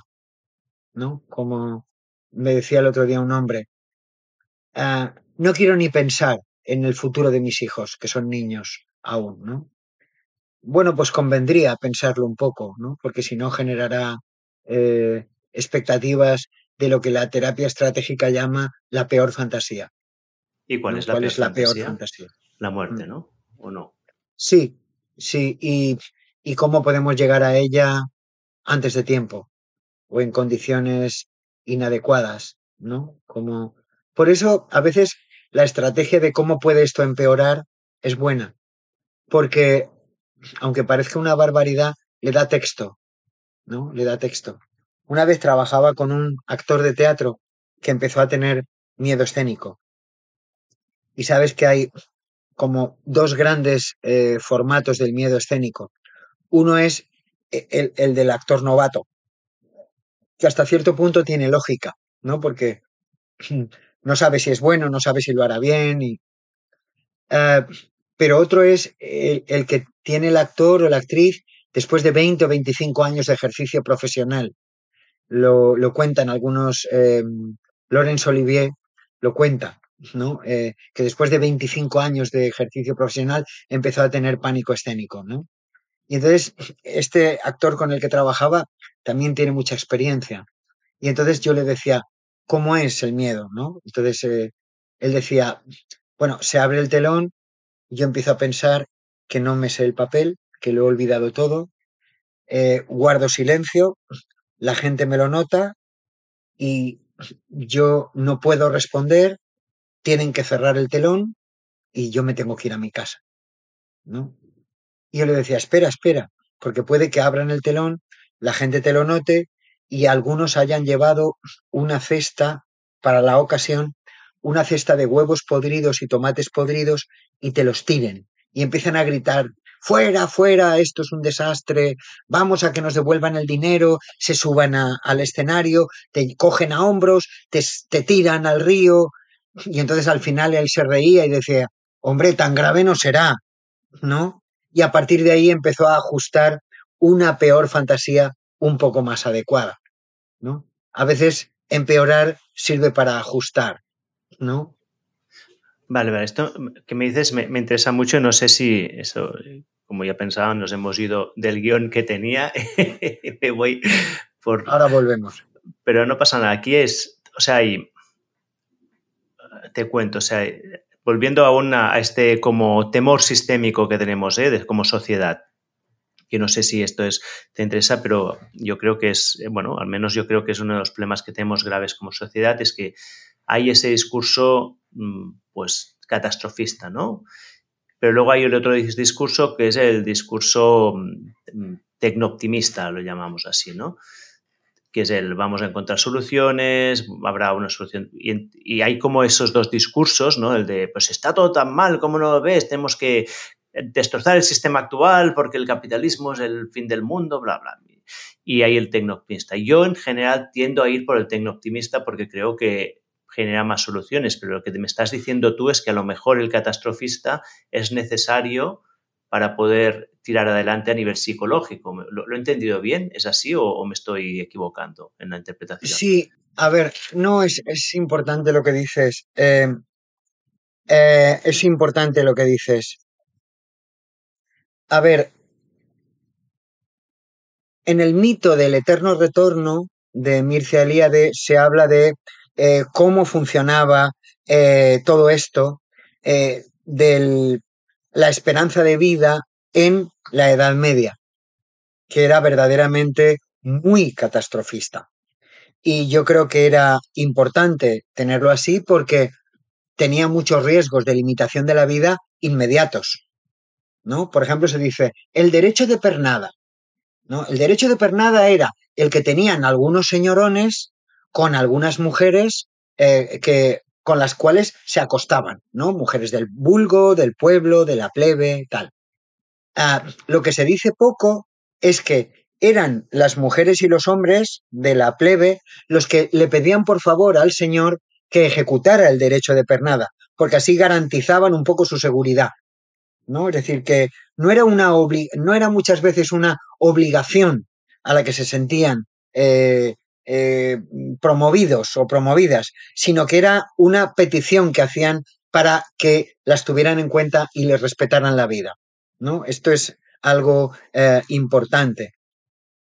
Y lo que sí que parece cierto es que tanto la mente humana como la mente colectiva de la tribu que tú comentabas antes funciona muy bien con o, tiene un funcionamiento básico basado en las paradojas, ¿no?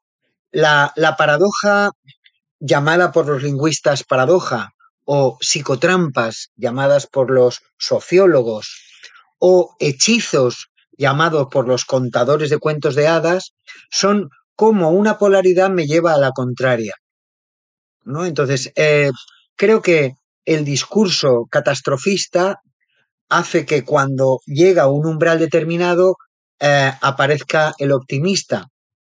Sin embargo, un hiperoptimismo, como a veces quiere la literatura de autoayuda un poco excesivamente, eh, no es muy adecuado para el ser humano, porque a veces la literatura de ser positivo, de autoayuda, de, eh, nos lleva a una posición un poco ingenua, ¿no? Porque no nos permite ver los demonios que hay en el camino, los ogros. Sin embargo, por ejemplo, los cuentos de hadas nos enseñan que cuando el protagonista del cuento de hadas o la protagonista eh, se encuentra con los ogros, con las amenazas, con los monstruos, si es capaz de identificarlos bien y saber a qué obedecen, los convierte en aliados al final del camino. Hay un concepto muy bonito en, la, en el guion literario, literario, guion cinematográfico, que es la evolución del arco dramático del personaje, que es cómo el personaje se va transformando a lo largo de la película o de la historia, porque si no, nos aburre. No hay nada más aburrido que una película en la que todos se aman desde el principio hasta el final. Necesitamos a alguien que ponga un poco de veneno en, el, en la historia, alguna madastrona que torture, alguna hijastra, ¿no? A alguien que... Y no hay nada más aburrido que un malvado que sea malvado todo el rato. Por lo tanto, la mente funciona bien con la integración de, de paradojas. Y de hecho, cuando las cosas circulan muy mal, uh, se eh, promueve o emerge uh, alternativas positivas de construcción de, de realidad. Y cuando algo funciona excesivamente bien, lo acusamos de mm, hiperoptimista, ingenuo, infantil. O sea que realmente con la evolución histórica eh, aparece esto, ¿no? Eh, Nuval Harari lo muestra muy bien en, en, en sus obras, ¿no? De, de, dioses a hombres, de hombres a dioses. Ahora no recuerdo bien. Eh, pero habla de, yo creo que es importante manejar atención simultánea. Es decir, ¿qué nos estamos olvidando con este discurso catastrofista? Porque cuando hay mucho catastrofismo, perdón, catastrofismo, emergen posiciones eh, individuales y sociales de construcción de soluciones y lo contrario, ¿no? Por eso, detrás de los hippies vino el punk, ¿no? Porque el punk decía, sois muy amorosos, os estáis olvidando de la parte negativa, de la sombra, de la parte infernal, de la, de la realidad.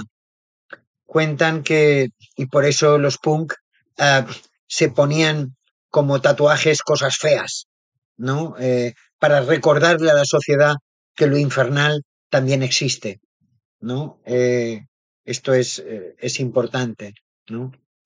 Y a ver, a ver que, cuéntame un poco más. O sea, lo, lo, que estoy entendiendo es que de alguna manera la posición punk de todo va a explotar también es beneficiosa porque nos pone delante nuestros, uh, nuestros miedos o nuestros demonios. Pero esto amenazas. Por, nuestras amenazas, ¿por qué esto es bueno? ¿Cómo nos ayuda esto? Uh, para recordarlo.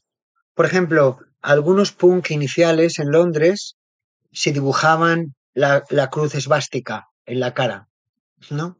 Entonces, los primeros analistas sociológicos dijeron, ah, los punks son nazis. Pero erraron el tiro, porque lo que ellos querían era decir, os recuerdo que eh, parte de la sociedad que estáis eh, elaborando es reaccionaria, es nazi, ¿no? Y me lo pongo aquí para que no lo olvidemos.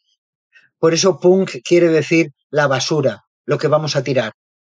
Somos la basura y venimos a recordarte que tienes una basura en la sociedad. Pero luego el punk fue muy fértil culturalmente, ¿no? Y extrajo muchos eh, cómics, eh, textos eh, muy interesantes desde el punto de vista cul cultural. Pero desde la perspectiva de incorporar el infierno al paraíso. Porque si no conoces el infierno, no podrás acceder al paraíso.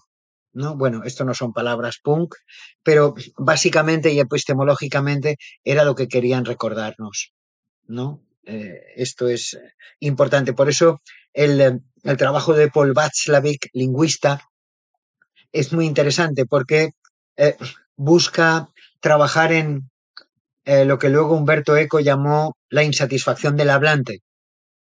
Es decir, que, por ejemplo, cuando acabemos esta eh, conversación, diremos, ah, muy bien, ha sido muy interesante, qué preguntas más estimulantes, qué bien hemos hablado, qué agilidad en el discurso los dos, me gustó la conversación, pero quedará un reducto de insatisfacción, ¿no? De, sí, pero no expliqué bien esto, no, no escuché bien algunas preguntas de Oriol, eh, no hice demasiado caso en algunos acentos que puso, la próxima vez que hable con él lo haré mejor.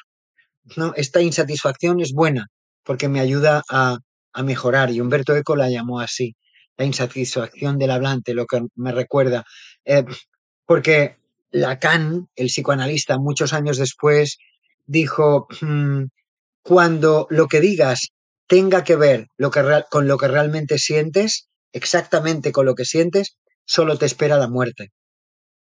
Por eso uh, es importante mantener un poco de insatisfacción, para, porque eso quiere decir que aún puedes mejorar tu discurso. ¿no? Vale, entonces digamos que este discurso insatisfactorio de crítica hasta super punk que hoy en día recibimos lo tendríamos que hasta agradecer porque es el que nos despierta ante una realidad que si no de otra manera viviríamos happy flowers y se nos comería, ¿no? Sí. ¿Qué nos quiere recordar el, el mundo crítico o el, el discurso punk? ¿Qué nos quiere recordar? Y por supuesto también lo otro. ¿Qué nos quiere recordar el que defiende la esencia de la humanidad como algo bueno para el planeta? ¿No? Porque también ser absolutamente catastrofista eludiría una parte ¿no? de la humanidad. Somos 7.500 millones de personas. Hemos conseguido llegar a ser mucha gente. Y hay mucha gente que defiende la tierra, que defiende eh, la bondad, que defiende todo esto. ¿Qué nos quiere recordar para establecer síntesis? ¿No? Eh, por ejemplo, hay gente que dice, yo no quiero traer hijos al mundo porque este mundo es un desastre, ¿no? Sin embargo, el querer traer hijos al mundo también nos quiere recordar amor a la vida, amor a, al planeta, amor a la, nuestra capacidad educativa, como lo que contabas ahora tan tierno de cómo transformaste la emoción de tu hijo, ¿no? De, de con, con, dos preguntas. Eso también para mí, a mí me llena, ¿no? Porque digo, hay, hay personas trabajando con la infancia muy interesantes, ¿no? Y, y dándoles mensajes muy interesantes que seguro que le habrá ayudado a tu hijo, ¿no? Eh, y eso también hay que recordarlo, ¿no? Y bueno, que también si, si no, nadie tiene hijos, uh, ¿para, qué, ¿para qué continuar trabajando, no? Porque al final tanto trabajamos para nosotros como para los... Bueno, los que tenemos hijos nos sabemos que llega un momento en la vida que empiezas a trabajar ya por los demás, ¿no? Y, y sí, claro, si ya no hay niños en el mundo, ¿para qué continuar luchando? ¿Para qué continuar mejorando, no? Este refrán de los niños traen un pan bajo el brazo, yo creo que se refieren a eso, a que te dan ganas y estímulo para seguir trabajando por ellos.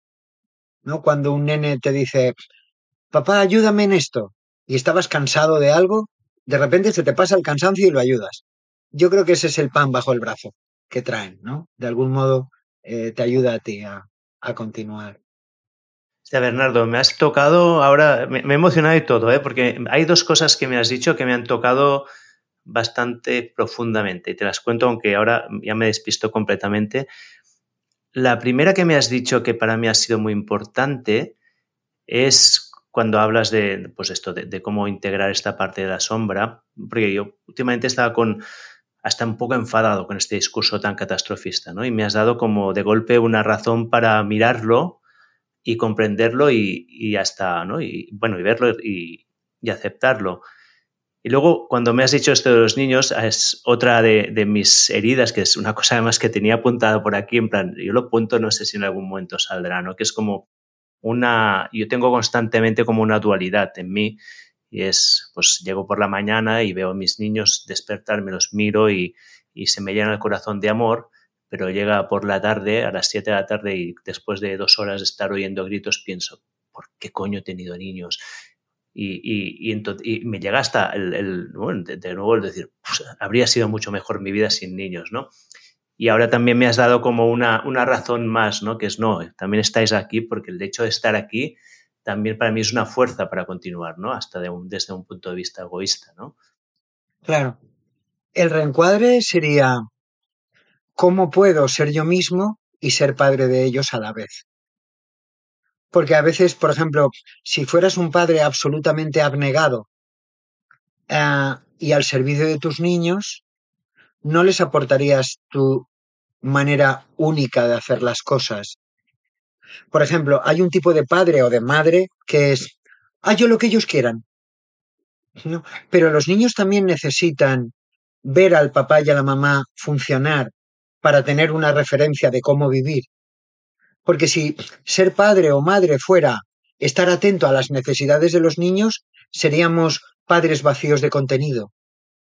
Entonces, eh, estas ganas de y este deseo de hacer tu vida, tus entrevistas, tu trabajo, tus empresas, tus proyectos, también les da a los niños una, un ejemplo de cómo, de cómo hay que vivir.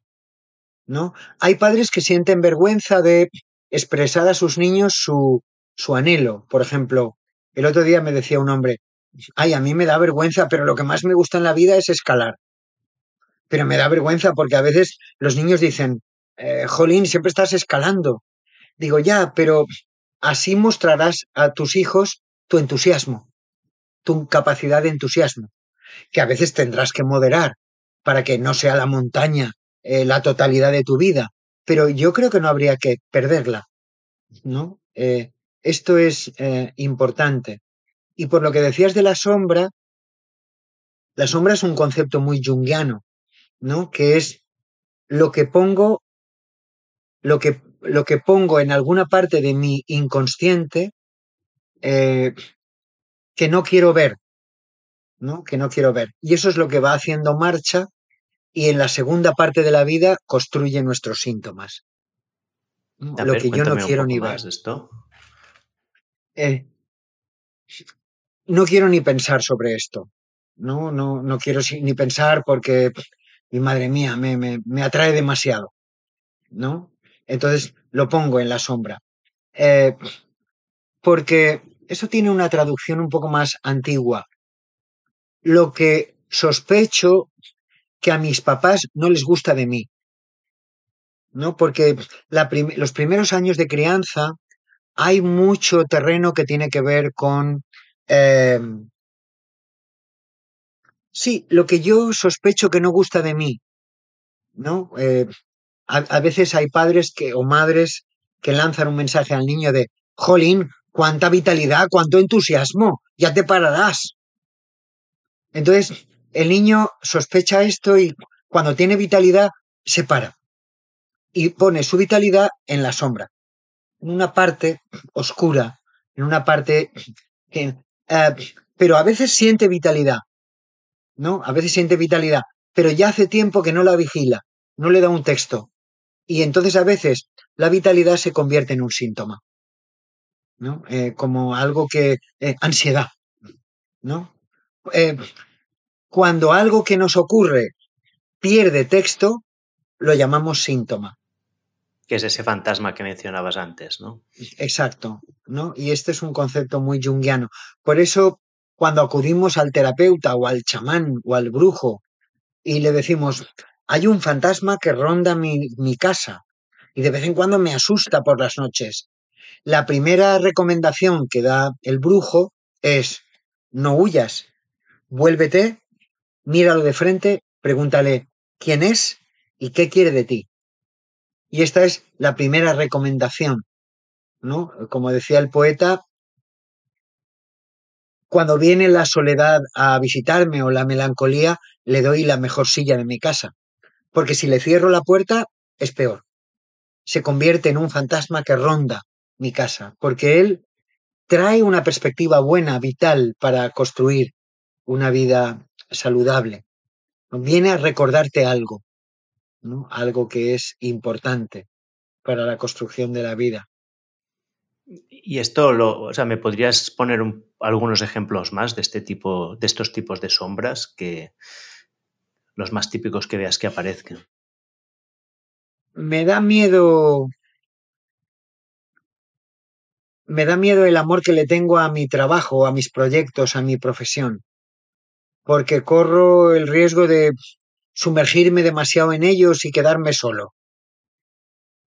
Este ¿No? lo tengo yo. Tal como lo has dicho. yo también. A mí me pasa, a mí me pasa. Me pasa que, eh, siento esta pasión, pero por, por, otro lado tengo este, como esa visión, ¿no? De como la, estar en compañía es lo bueno y estar ahí las relaciones sociales es lo mejor, pero yo muchas veces es como, no, no, yo lo que quiero es estar en mi proyecto yo solo allí, pero, pero me lo niego aceptarlo porque digo, es que esto tiene que ser malo, tiene que ser malo. Claro.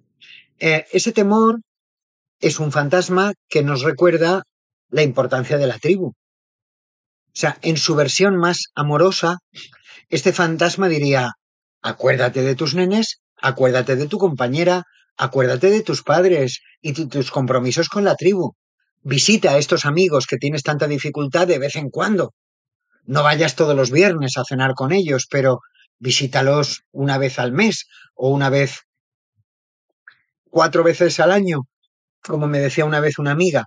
Veámonos en primavera, verano, otoño, invierno. Y mira, gustó, me gustó la propuesta.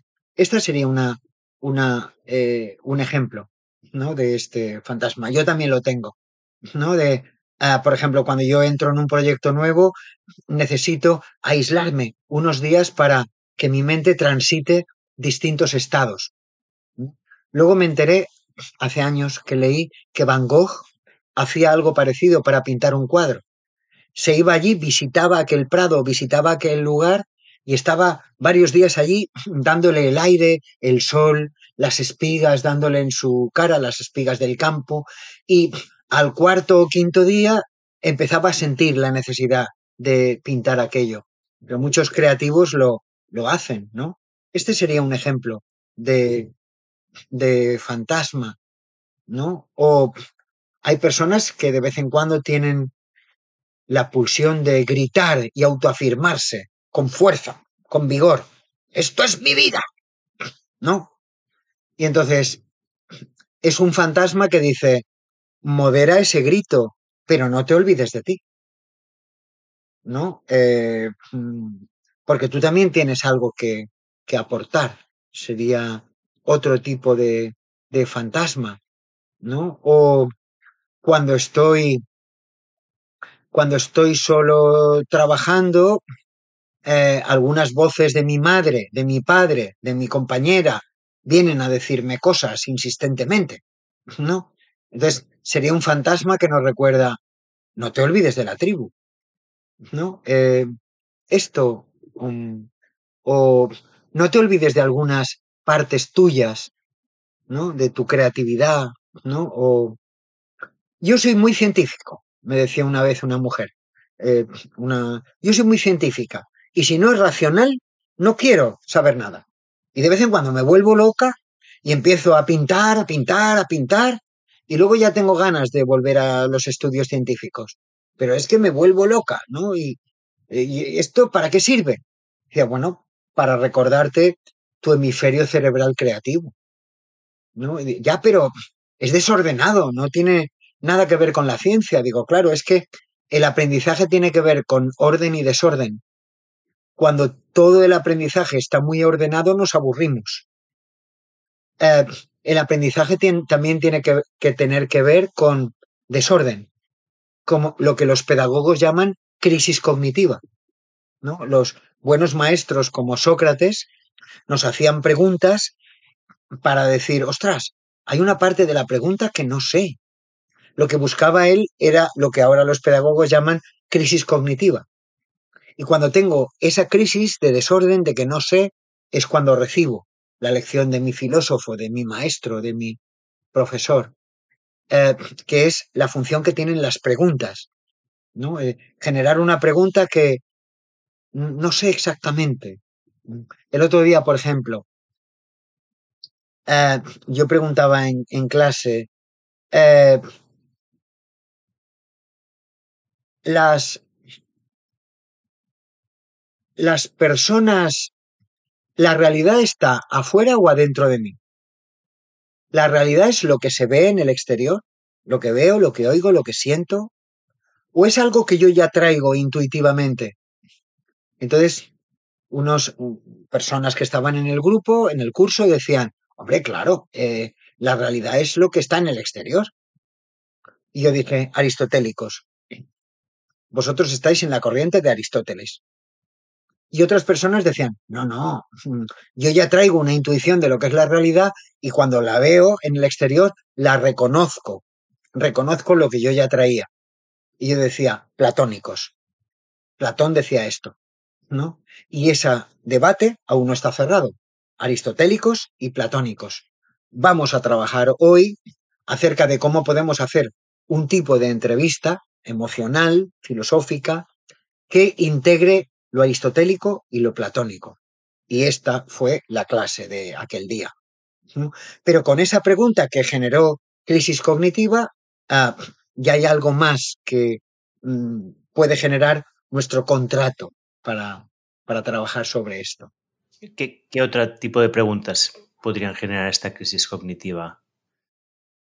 Pues a ver, improvisando un poco.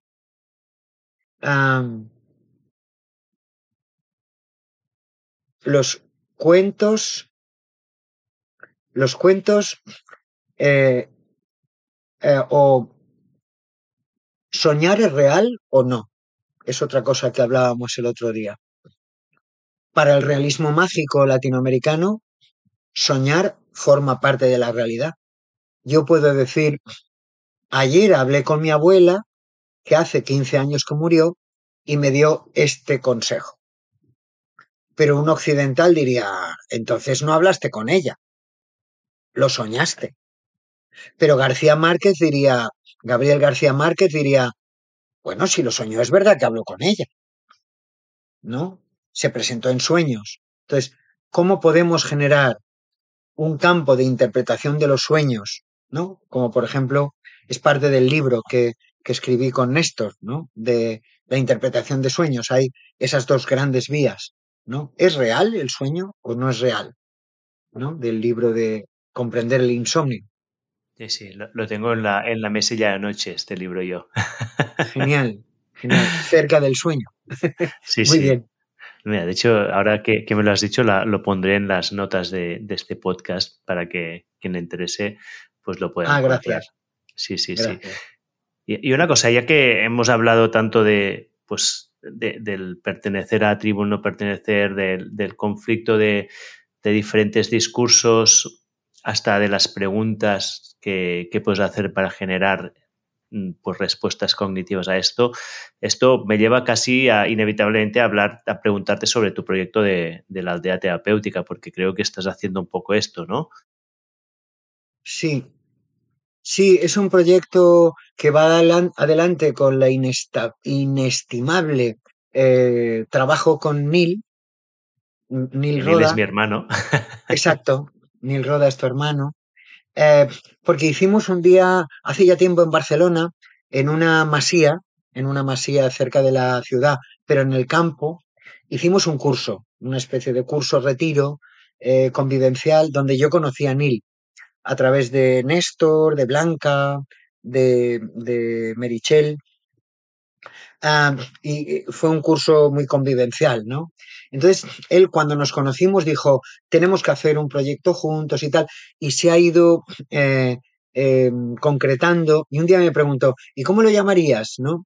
Y yo hablé de, le hablé de Marshall McLuhan, la aldeanización del mundo, un semiótico de los años 60, 50. Eh, que él decía que el mundo es como una aldea, ¿no? Eh, y yo pensé que ahora es más real con las redes sociales y con eh, eso de que en un curso pueden estar, o ahora mismo pueden estar escuchando esta entrevista en Brasil, en Argentina, en Chile, en Holanda, ¿no? Y ahora podemos compartir esta aldeanización del mundo.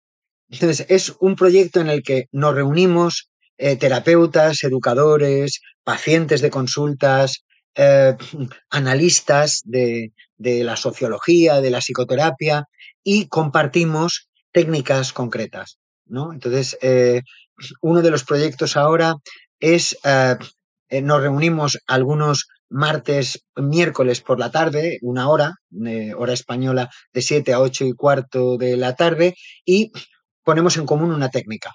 Una técnica concreta que viene de la terapia breve, del trabajo con árboles genealógicos, de la neurolingüística, eh, y, compartimos eso.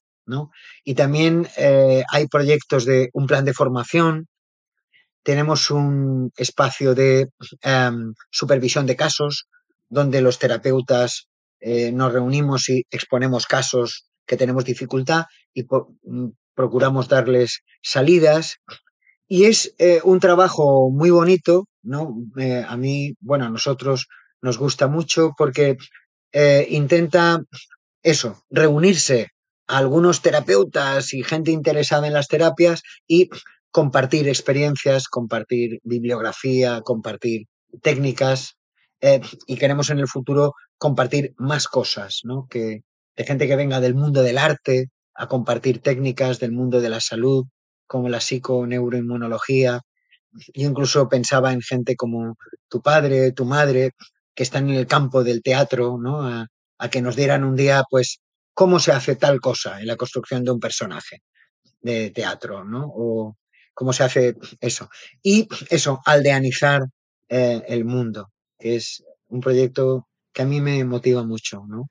Eh, entiendo que ahora lo que estáis es, o sea, es para ayudar a profesionales dentro del mundo de la, de la terapia del crecimiento personal. ¿Hay, ¿Tenéis algún, algún curso o algún recurso, mirar que pueda ayudar a la gente a poder vivir mejor con estas disonancias cognitivas que tenemos hoy en día y estos discursos tan polarizados. Es que a lo mejor estoy diciendo una tontería, pero es que después de esta conversación que estamos, pues a lo mejor sería interesante que hiciéramos algo así, porque yo, si quieres, te ayudo o, podemos colaborar, porque para mí es una de las cosas que, que de hecho me llevó a empezar con este podcast, que es cómo conseguir que posiciones opuestas se empiecen a encontrar, ¿no? Cómo empezar a tener un discurso que pueda hablar con gente de expertos, gente de diferentes ámbitos y tener conversaciones uh, constructivas, ¿no? Porque lo que yo me encuentro hoy en día es que hay un como una brecha en los debates que es casi insalvable, o sea, hay como posiciones tan opuestas que no sé, no hay comunicación entre ellas. No sé cómo lo ves tú esto. Es cierto, yo estoy de acuerdo contigo, Orión. Em, las conversaciones terminan cuando deberían empezar.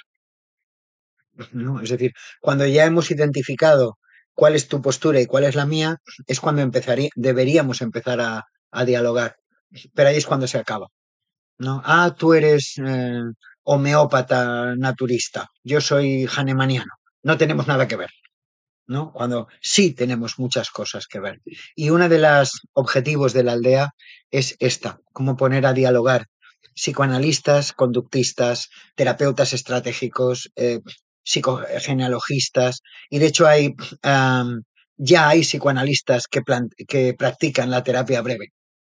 ¿no? Ya hay gente, conozco gente muy relevante del Colegio de Psicólogos de Barcelona, eh, que son psicoanalistas, y practican la terapia breve. ¿no? Y de hecho yo em, eh, planteo mi trabajo desde ese punto de vista. Yo conocí el psicoanálisis lacaniano hace muchos años y lo estudié ocho años, freudiano y lacaniano. Eh, después se me hizo un poco largo y estudié la terapia breve. Después echaba de menos un poco de mayor capacidad analítica, volví a el trabajo con árboles genealógicos y la psicogenealogía.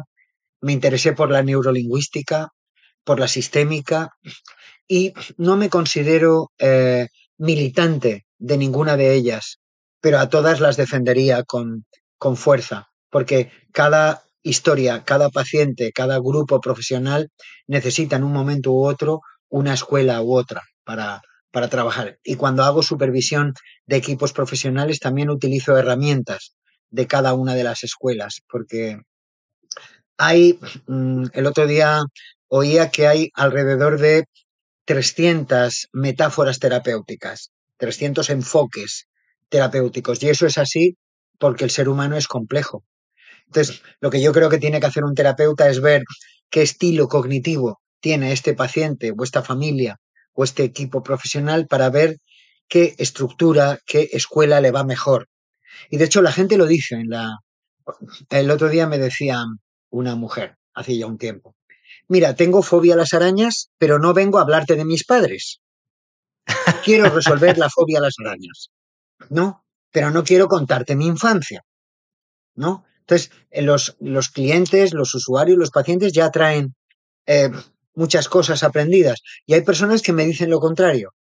Mira, tengo este problema y quiero saber de dónde viene, porque si no sé de dónde viene, no me podré curar, ¿no?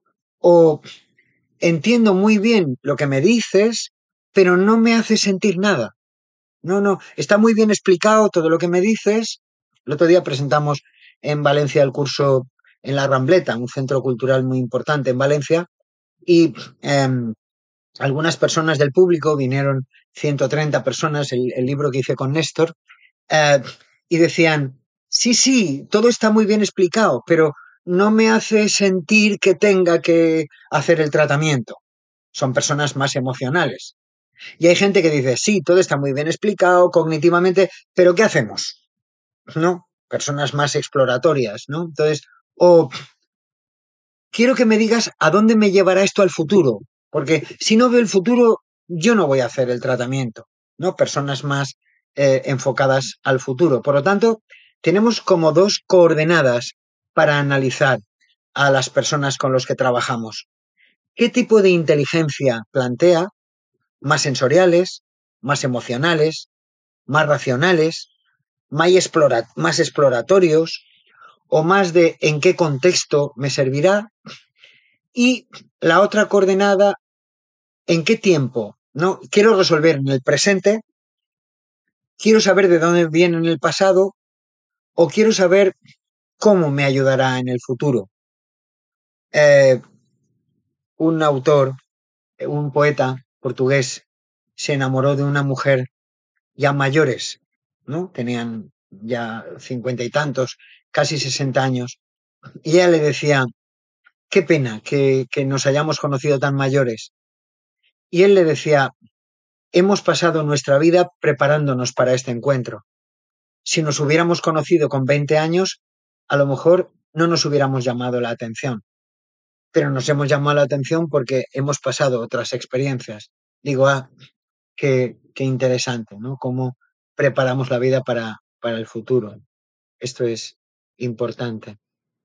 Hostia, pues todo esto que me cuentas es súper interesante. De hecho, has ido a tocar una parte que ahora miraba el guion que tenía, que me la ha saltado hace rato, que era como toda esta parte de, no, no es fantástico, ¿no? Porque si lo has comentado es que supongo que yo también me lo había apuntado, es interesante que es todo esto de, las diferentes terapias, metodologías, que yo me gustaría mucho que me lo contaras un día. Creo que mejor hoy no, porque si no nos estaríamos tres horas más, pero yo me lo guardo para una futura entrevista, pero sí que quería volver a un... o sea, ya, estoy preparando la siguiente entrevista contigo. Que, que me, hemos hablado, que has empezado a hablar de esto y, a ver si podemos ir un poco más a fondo, que es sobre esto de la dificultad de establecer diálogos.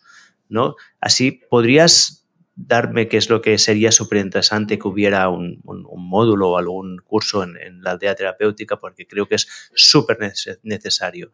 ¿Podrías darme alguna instrucción así para empezar? ¿Cómo, ¿Cómo podemos empezar para crear estos diálogos? Primero, reconociendo que hay parte del el discurso del otro que está construido por algo.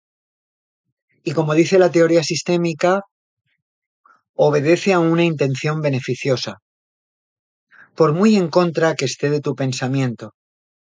Una de las primeras técnicas que yo aprendí con los mediadores de conflictos, los mediadores de conflictos son, son esenciales, son fundamentales, porque trabajan en condiciones muy inflamadas, trabajan en condiciones eh, de, de, violencia o de dificultad, ¿no? Y entonces una de las primeras técnicas que utilizan es, cuéntame el conflicto tal y como lo ve la otra parte, ¿no? Y de manera que la otra parte dijera, exactamente, esto es lo que yo veo. Y ahora cuéntame el conflicto desde la otra perspectiva, tal y como lo ve esta primera parte. De manera que la primera parte diga, es verdad, así es.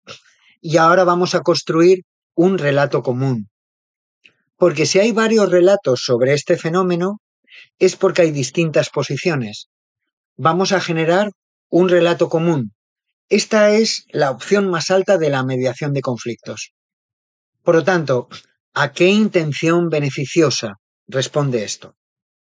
¿No? Eh, y yo creo que esto valdría para cualquier conflicto, ¿no? Si hay eh, posiciones que defienden, no sé, cualquier tema, ¿no? Eh, como la posición feminista, ¿no? Vale, ¿cuál es tu posición?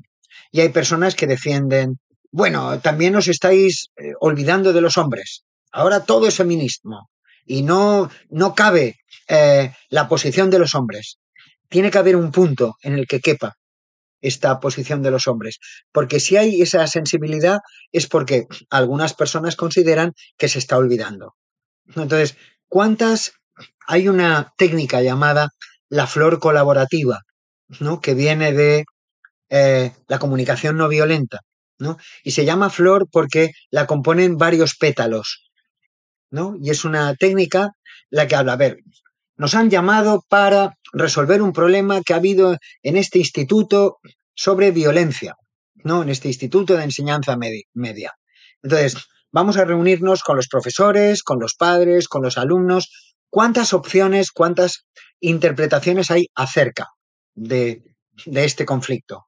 Y entonces se establecen varios pétalos de flor y se van posicionando incluso eh, en, eh, periféricamente eh, personas que representan esto y se van acercando al centro de la flor para generar un discurso común, basado en escalones como cada vez que ocurre tal cosa, yo siento, pienso, necesito y os pido.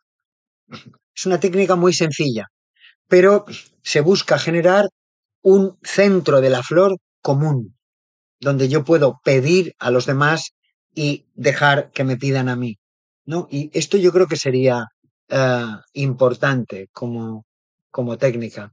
Y cómo incorporar ¿no? lo que dicen distintas escuelas, distintas posiciones para mm, trabajar sobre esto. Porque el problema es cuando dicen, no quiero saber nada más de ti, ah, porque tú eres eh, no sé qué cosa, ¿no? Eres eh, homeópata. Y no tengo nada que ver con eso. Hombre, si hay homeopatía en la vida, será porque algo tenemos que ver, ¿no? Eh, no, no, tú das fármacos, no tengo nada que ver contigo. Hombre, es que los fármacos han salvado muchas vidas. Las vacunas han salvado muchas vidas. Pero el asunto es, el uso inteligente de los recursos. Por ejemplo, yo camino gracias a los fármacos. Porque yo tengo una enfermedad de hueso desde genética, desde nacimiento, que hizo, hace que mis huesos sean de muy mala calidad. Y a los 32, 31 años me operaron de cadera, para lo cual me tuvieron que anestesiar. Y me tuvieron que dar fármacos para que otras enfermedades oportunistas no, no intervinieran en, en, mi intervención quirúrgica. Y llevo prótesis de cadera desde los 32 años, ¿no? Entonces, vivo gracias a, eh, camino gracias a esos fármacos. Pero, por lo tanto, ¿yo me debería tomar esos fármacos toda tu, mi, mi vida porque me hicieron mucho bien? No. Lo que tenemos que discutir es cuándo tengo que tomar esos fármacos, cuándo tengo que cambiar mi nutrición para mejorar mi salud, mis pautas de ejercicio, como pretende, por ejemplo, lo que Néstor Sánchez defiende también en la psiconeuroinmunología. Néstor y Carlos Pérez y Xavi Cañellas y David Vargas, ¿no? Que defienden tan eh, sincera y honestamente, ¿no? De cuándo hay que hacer estas pautas en nuestra vida y cuándo no, ¿no? Esto es lo que hay que empezar a reabrir el análisis, ¿no? De... Y lo, lo que yo me doy cuenta, y volviendo a algunos ejemplos que has puesto, ¿eh? por ejemplo, que además ya te lo digo para ir cerrando el círculo con, pues, con el dolor que he sentido con, con gente de mi alrededor, ¿eh? con amistades. Yo provengo de un ambiente que era muy de izquierdas, eh, muy progresista, y me estoy encontrando ahora con discursos muy dogmáticos del estilo el capitalismo y el patriarcado es el mal de todos los de todo, todo es malo. El capitalismo y el patriarcado es malo, todo, todo. Y entonces me encuentro con discursos de, bueno, no, espera, yo estoy de acuerdo contigo en que tenemos con toda la visión progresista y, y liberal del mundo, pero a lo mejor no es tan malo, a lo mejor hay cosas que no están tan mal de esto, ¿no? Entonces la respuesta en general es, ¡Ah! eres un capitalista dogmático o eres un, un o eres un, un, machista, ¿no? ¿Cómo, ¿Cómo uno puede empezar una conversación con una persona, con otras personas en las cuales encuentras este, esta posición? ¿Cómo se puede reconducir? ¿Cuál sería una buena herramienta? Yo creo que la entrevista socrática, es decir, Sócrates utilizaba un tipo de entrevista llamada mayéutica, porque hay, hay dos tipos de entrevista o de diálogo. Eh, el que la persona pregunta para saber él, ¿no? Tipo, ¿cómo se llama usted? ¿Dónde vive? ¿Qué le duele? ¿Qué le molesta? Sería más la corriente aristotélica. Y la otra corriente es socrática. Yo pregunto para que tú te des cuenta. ¿no? Y esto es mayéutica. Eh, la madre de Sócrates era comadrona y él a veces decía, yo trabajo en algo muy parecido a mi madre. Ella ayuda a dar a luz niños, yo ayudo a dar a luz ideas. Y el objetivo de la mayéutica es lograr que la persona ah, pueda interrogarse a sí mismo. Por eso en algunas conversaciones hay personas que te dicen, oye, hablando contigo, me he dado cuenta de que tal cosa, ¿no? Y esto es lo que Sócrates diría, bingo, lo lograste, ¿no? Entonces, es importante que la persona vacíe su discurso, ¿no? Porque en estos momentos, tal y como tú muy bien decías, eh, a mi juicio, eh, cuando te localizo, apago ya el la conversación, ya no quiero ah, vale, este es patriarcal, machista, capitalista. Vale, ya no quiero, ¿no? Pero el asunto es, ¿cómo puedo hacer que tú vacíes eh, el discurso? ¿No? Y efectivamente, lo que pasa con muchos discursos es que el problema está en la segunda generación. Por ejemplo, Freud, cuando estaba ya muy mayor, dijo, esto es lo que yo he hecho con todo lo que he podido evolucionar en mi trabajo. Eh, tomadlo y llevarlo adelante, le dijo a la generación de eh, terapeutas posteriores. Y algunos lo hicieron caso, pero otros no. Otros dijeron, esto se llama psicoanálisis. Y el que no lo haga como Freud, no sirve. Es heterodoxo. Y ahí rompen un mandato epistemológico, porque Freud quería que aquello evolucionara. Y a Marx le pasó algo parecido, ¿no? Dijo, bueno, esto es lo que hoy me he enterado en un bar, le dijo un día a Engels, de que soy marxista, porque algunos trabajadores estaban tomando no sé qué, un café en el bar y dijeron, tú eres marxista, tú no. Y Carlos Marx estaba en la, eh, tomando algo en la mesa de al lado. Y le dijo a Engels, hoy me he enterado de que soy marxista, pero esto es peligroso porque la, cosa tiene que evolucionar dialécticamente, ¿no? Entonces, ahora es tiempo de complejizar el discurso y de dejar hablar, porque creo yo, parte de lo que ocurre es que los discursos no terminan, ¿no? No terminan. Y entonces, ah, sí, tú eres machista patriarcal, fuera, ya no te quiero hablar. Tú eres comunista, marxista, maoísta, ya está. No, yo no. Yo soy marxista de Cuba, no, no de Mao. No, no tiene nada que ver. ¿No? Y lo que tenemos que buscar es, y además para eso hay mucho miedo, buscar los puntos comunes.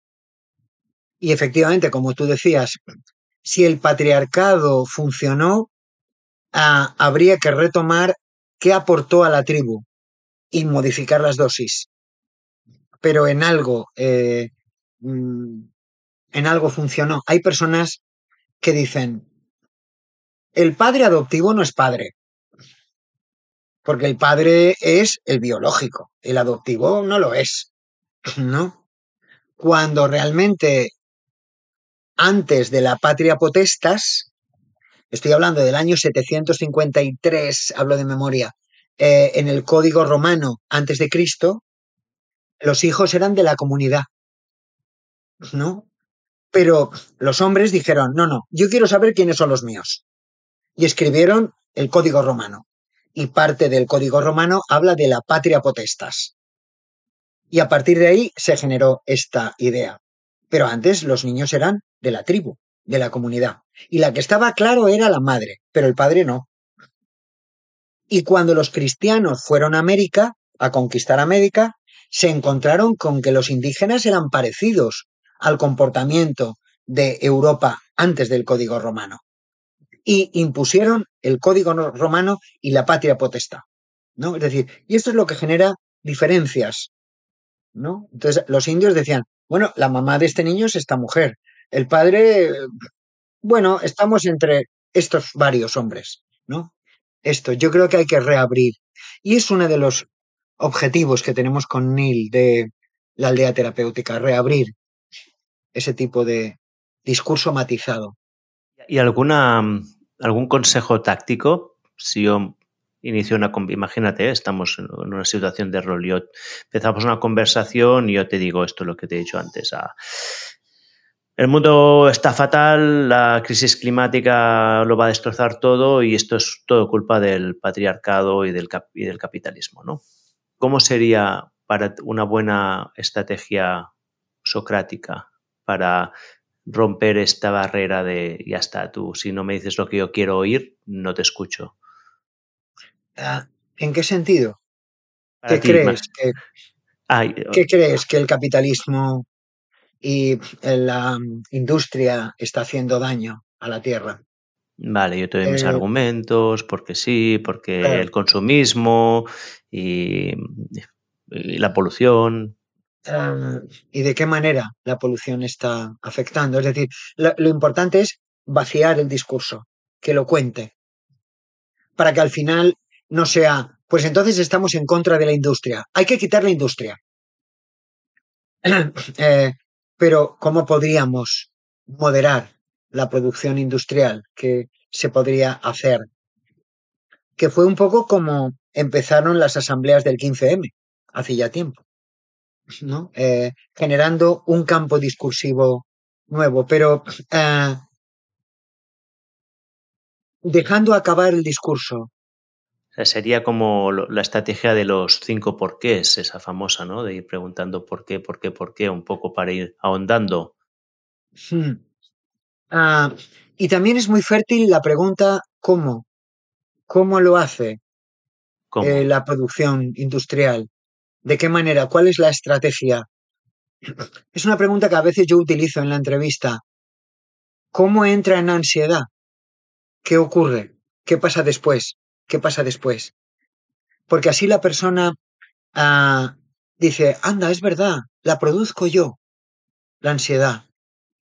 Hay un librito que se llama El diálogo estratégico de Giorgio Nardone, que habla, es un librito corto, que habla de este tipo de entrevista, es muy mayéutica, muy socrática. ¿El diálogo estratégico?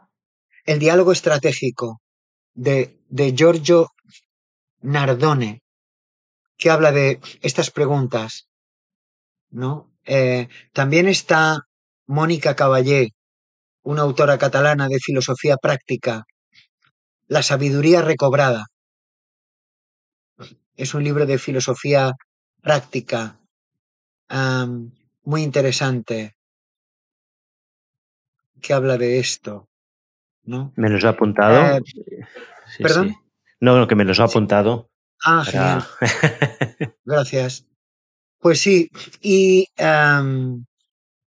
el objetivo es que la persona vacíe el discurso hasta que se dé cuenta de que hay un punto, es decir, y si el liberalismo económico es tan malo, ¿por qué existió? ¿No? Ah, hay, hay un libro en tres tomos, lo que pasa es que es tremendo, ¿no? De, leer, pero es muy interesante, la historia de la propiedad privada, de Escotado, ¿no? Que tiene tres tomos. Y te da muchas luces porque es en contra de la propiedad privada o a favor de la propiedad privada. La propiedad privada nos sacó de la Edad Media y hizo cosas muy interesantes y estropeó otras. Y Escotado habla de cuál es la historia de la propiedad privada. Yo creo que leer, leer historia es muy interesante en ese, en ese sentido. Y hay autores que hablan desde una perspectiva histórica, como, eh, bueno, Escotado habla de esto, ¿no? De la historia de la propiedad privada. Y es interesante, lo que pasa es que son dos mil folios en tres tomos, ¿no? Es eh, tremendo. Pero puede ser leer, interesante leerlo poco a poco. O es interesante revisar a Michel Foucault, que habla de cosas como la historia de la sexualidad. O en un libro llamado Vigilar y Castigar, habla de la historia del castigo, cómo se castigaba en la época clásica, cómo en la Edad Media, cómo en la modernidad, qué función tenía. Entonces, leer esas cosas abre un poco la mente, ¿no? Acerca de, ¿está usted a favor de la pena carcelaria o no? Es una cuestión difícil de discutir. Y no se puede uno posicionar porque si cerráramos todas las cárceles, se incrementarían algunos problemas. Y si abriéramos más cárceles, se incrementarían otro, otros. Como, y hay personas que les ha ayudado la pena de la privación de libertad para darse cuenta de cosas. Y hay personas que la cárcel no les ha servido para nada. ¿Cómo podemos enfocar la visita a la cárcel como una medida de rehabilitación educativa? Pero, ¿está usted en contra de las cárceles o a favor? Estoy a favor del uso inteligente de las prisiones y de algunas reformas de prisiones que podrían mejorar su función rehabilitadora. Pero si no hubiera medidas de privación de libertad, algunas personas que han sufrido delitos se sentirían muy heridas, ¿no? Porque no ha habido justicia, ¿no? En ese sentido. A, esto me refiero.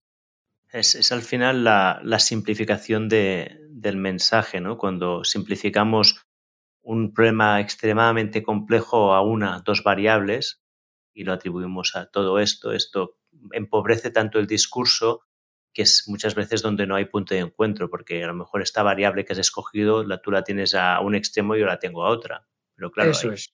Sí, sí. Eso es. Y de hecho yo trabajé con un, con un colectivo de mediadores del País Vasco hace muchos años, eh, que me enseñaron una cosa esencial, que es para la mediación, y además trabajaban en un contexto muy difícil en aquella época en, en Euskadi, para la mediación es importante aumentar el número de creencias.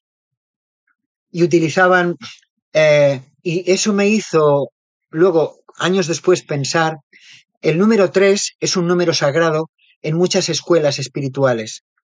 Porque cuando solo tengo una opción, convierto mis objetivos o mis temas en obsesiones. Cuando solo tengo dos opciones, los convierto en dilemas. Y la libertad de pensamiento está simbolizada por el número 3, por el triángulo, el pensamiento triangular. A partir de ahí empieza el pensamiento libre.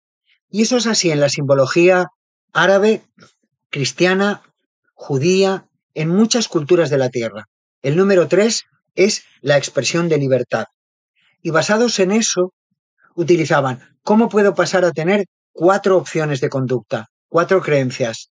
Cinco, seis, y así hasta el círculo, porque trabajaban en triángulo, cuadrilátero, pentágono, hexágono, y la cosa acababa en el círculo, con millones de creencias. Es más adaptable el que tiene una creencia adaptada a cada contexto en el que vive. Lo que pasa es que eso tiene fama en nuestra sociedad de ser un veleta, ¿no? Pero las personas, y esto también lo decía Gandhi, son las que tienen una creencia adecuada a esto que nos pasa. Porque las creencias pequeñas o pocas van a la libertad, ¿no? Como decía Mandela. Mandela estuvo 27 años en prisión y cuando salió, una de las alternativas que hizo fue los coros de la libertad, que eran gente cantando en las plazas de las ciudades, favoreciendo la libertad, ¿no? Y generando sobre todo que en el coro participaran distintos tipos de personas. Es la oportunidad de la arte terapia, ¿no? Cómo podemos cantar juntos, personas que eh, obedecemos a criterios ideológicos diferentes. Y es verdad, como lo que decías antes, a veces la izquierda ha hecho esto, cerrar, cerrar el marxismo, cerrar eh, y, decir, y, establecer fronteras que nos enfrentan. Sí, sí. O sea, que es súper interesante. Me ha gustado muchísimo esta, esta metáfora geométrica. También va muy, va mucho con mi mentalidad. Así, bastante analítica. pues, ah, Bernardo, si te parece, podríamos dejar un poco la, la parte, esta parte de la entrevista aquí, porque creo que ahí has dado mucho food for thought, que se dice en inglés, mucha comida para pensar. Y hoy, de hecho, he estado ya meditando bastante, bastantes cosas que has ido contando. Pero sí que me gustaría terminar con cuatro preguntitas que tengo muy cortas que a ver qué pasa. Si llevan alguna conversación, si no llevan a ningún sitio, pues no, no pasa nada. ¿Vale? ¿Te parece bien? Claro, claro, lo que tú digas. Mi primera pregunta sería, ¿en qué has cambiado de opinión recientemente? ¿En qué he cambiado de opinión?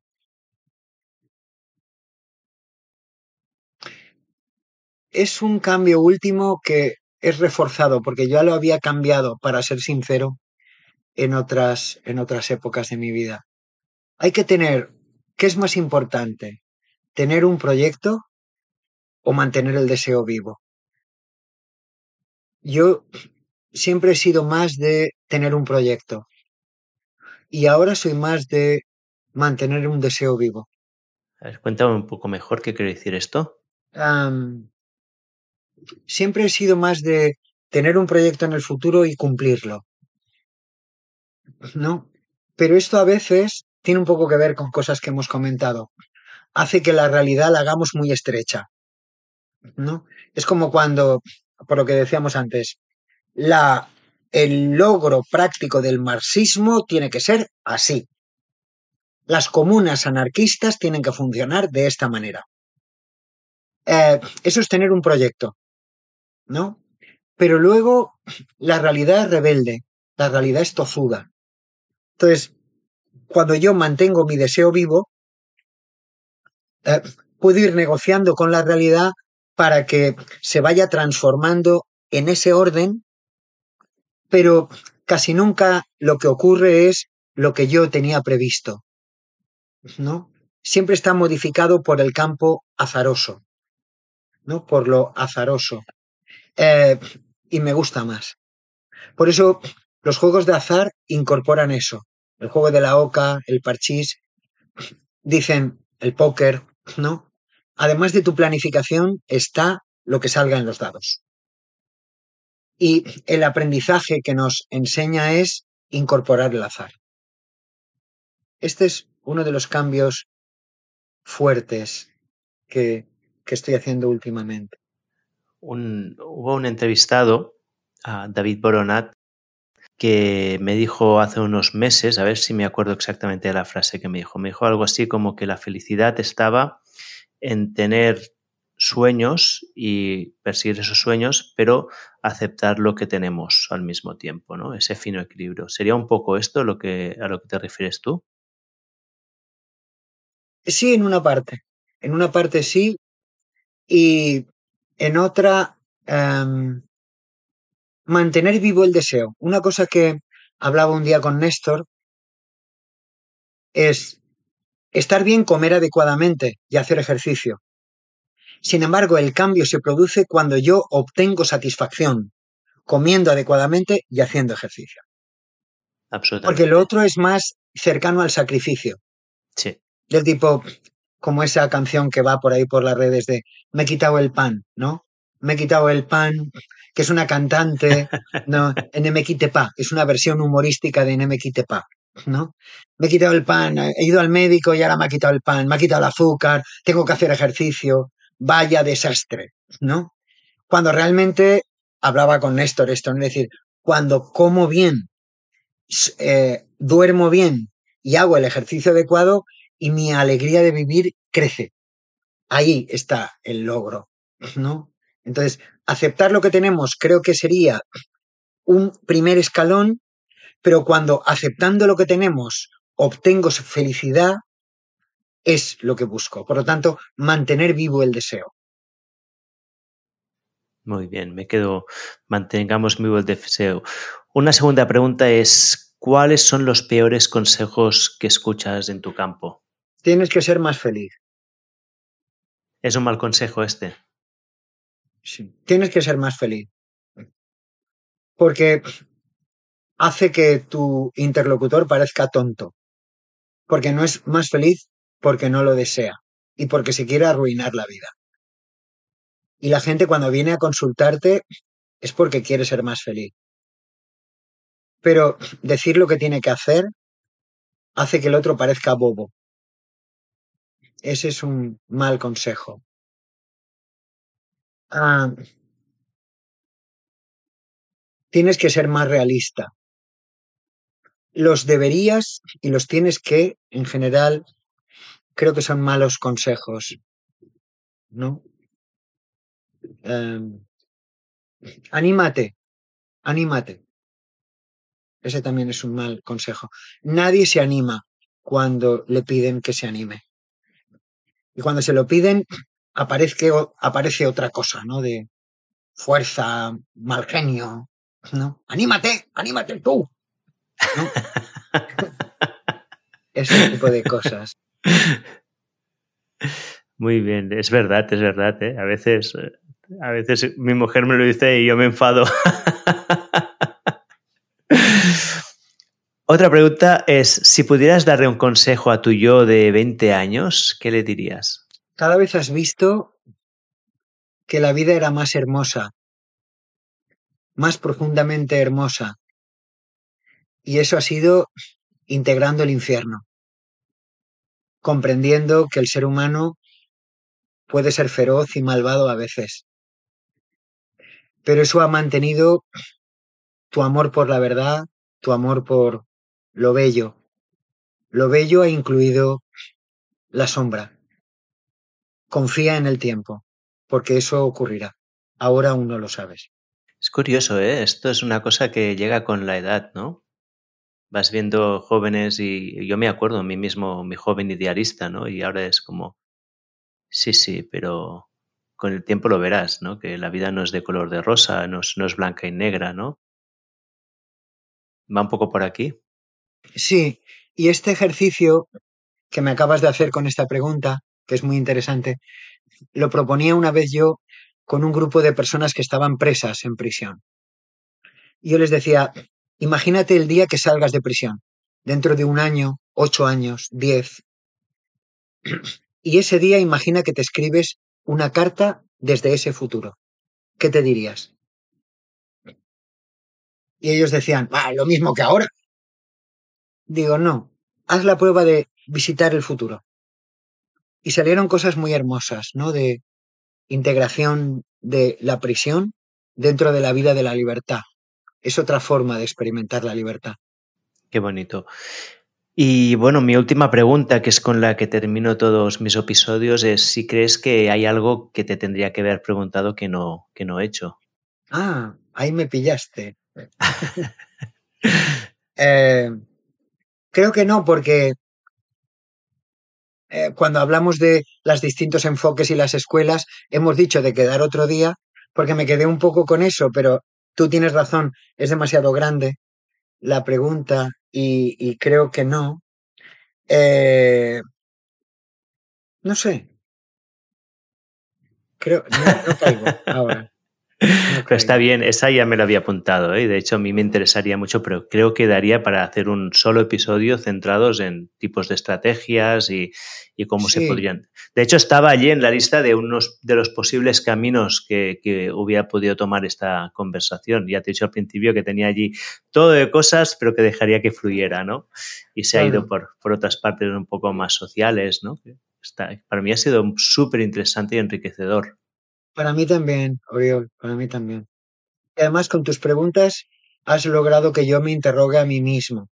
De hecho, mientras hablábamos, me he apuntado cosas, ¿no? De, de, que me doy cuenta, ¿no? Como el proceso del darse cuenta, que es la base del lenguaje hipnótico, darme cuenta con alguna propuesta de mi hipnotizador, ¿no? ¿Hay algo que, que, te atreverías a, a, compartir de lo que te has dado cuenta? Que necesito ampliar más mi foco de atención en las entrevistas. A veces mis creencias invaden demasiado rápido en una entrevista o en una reunión de supervisión, ¿no?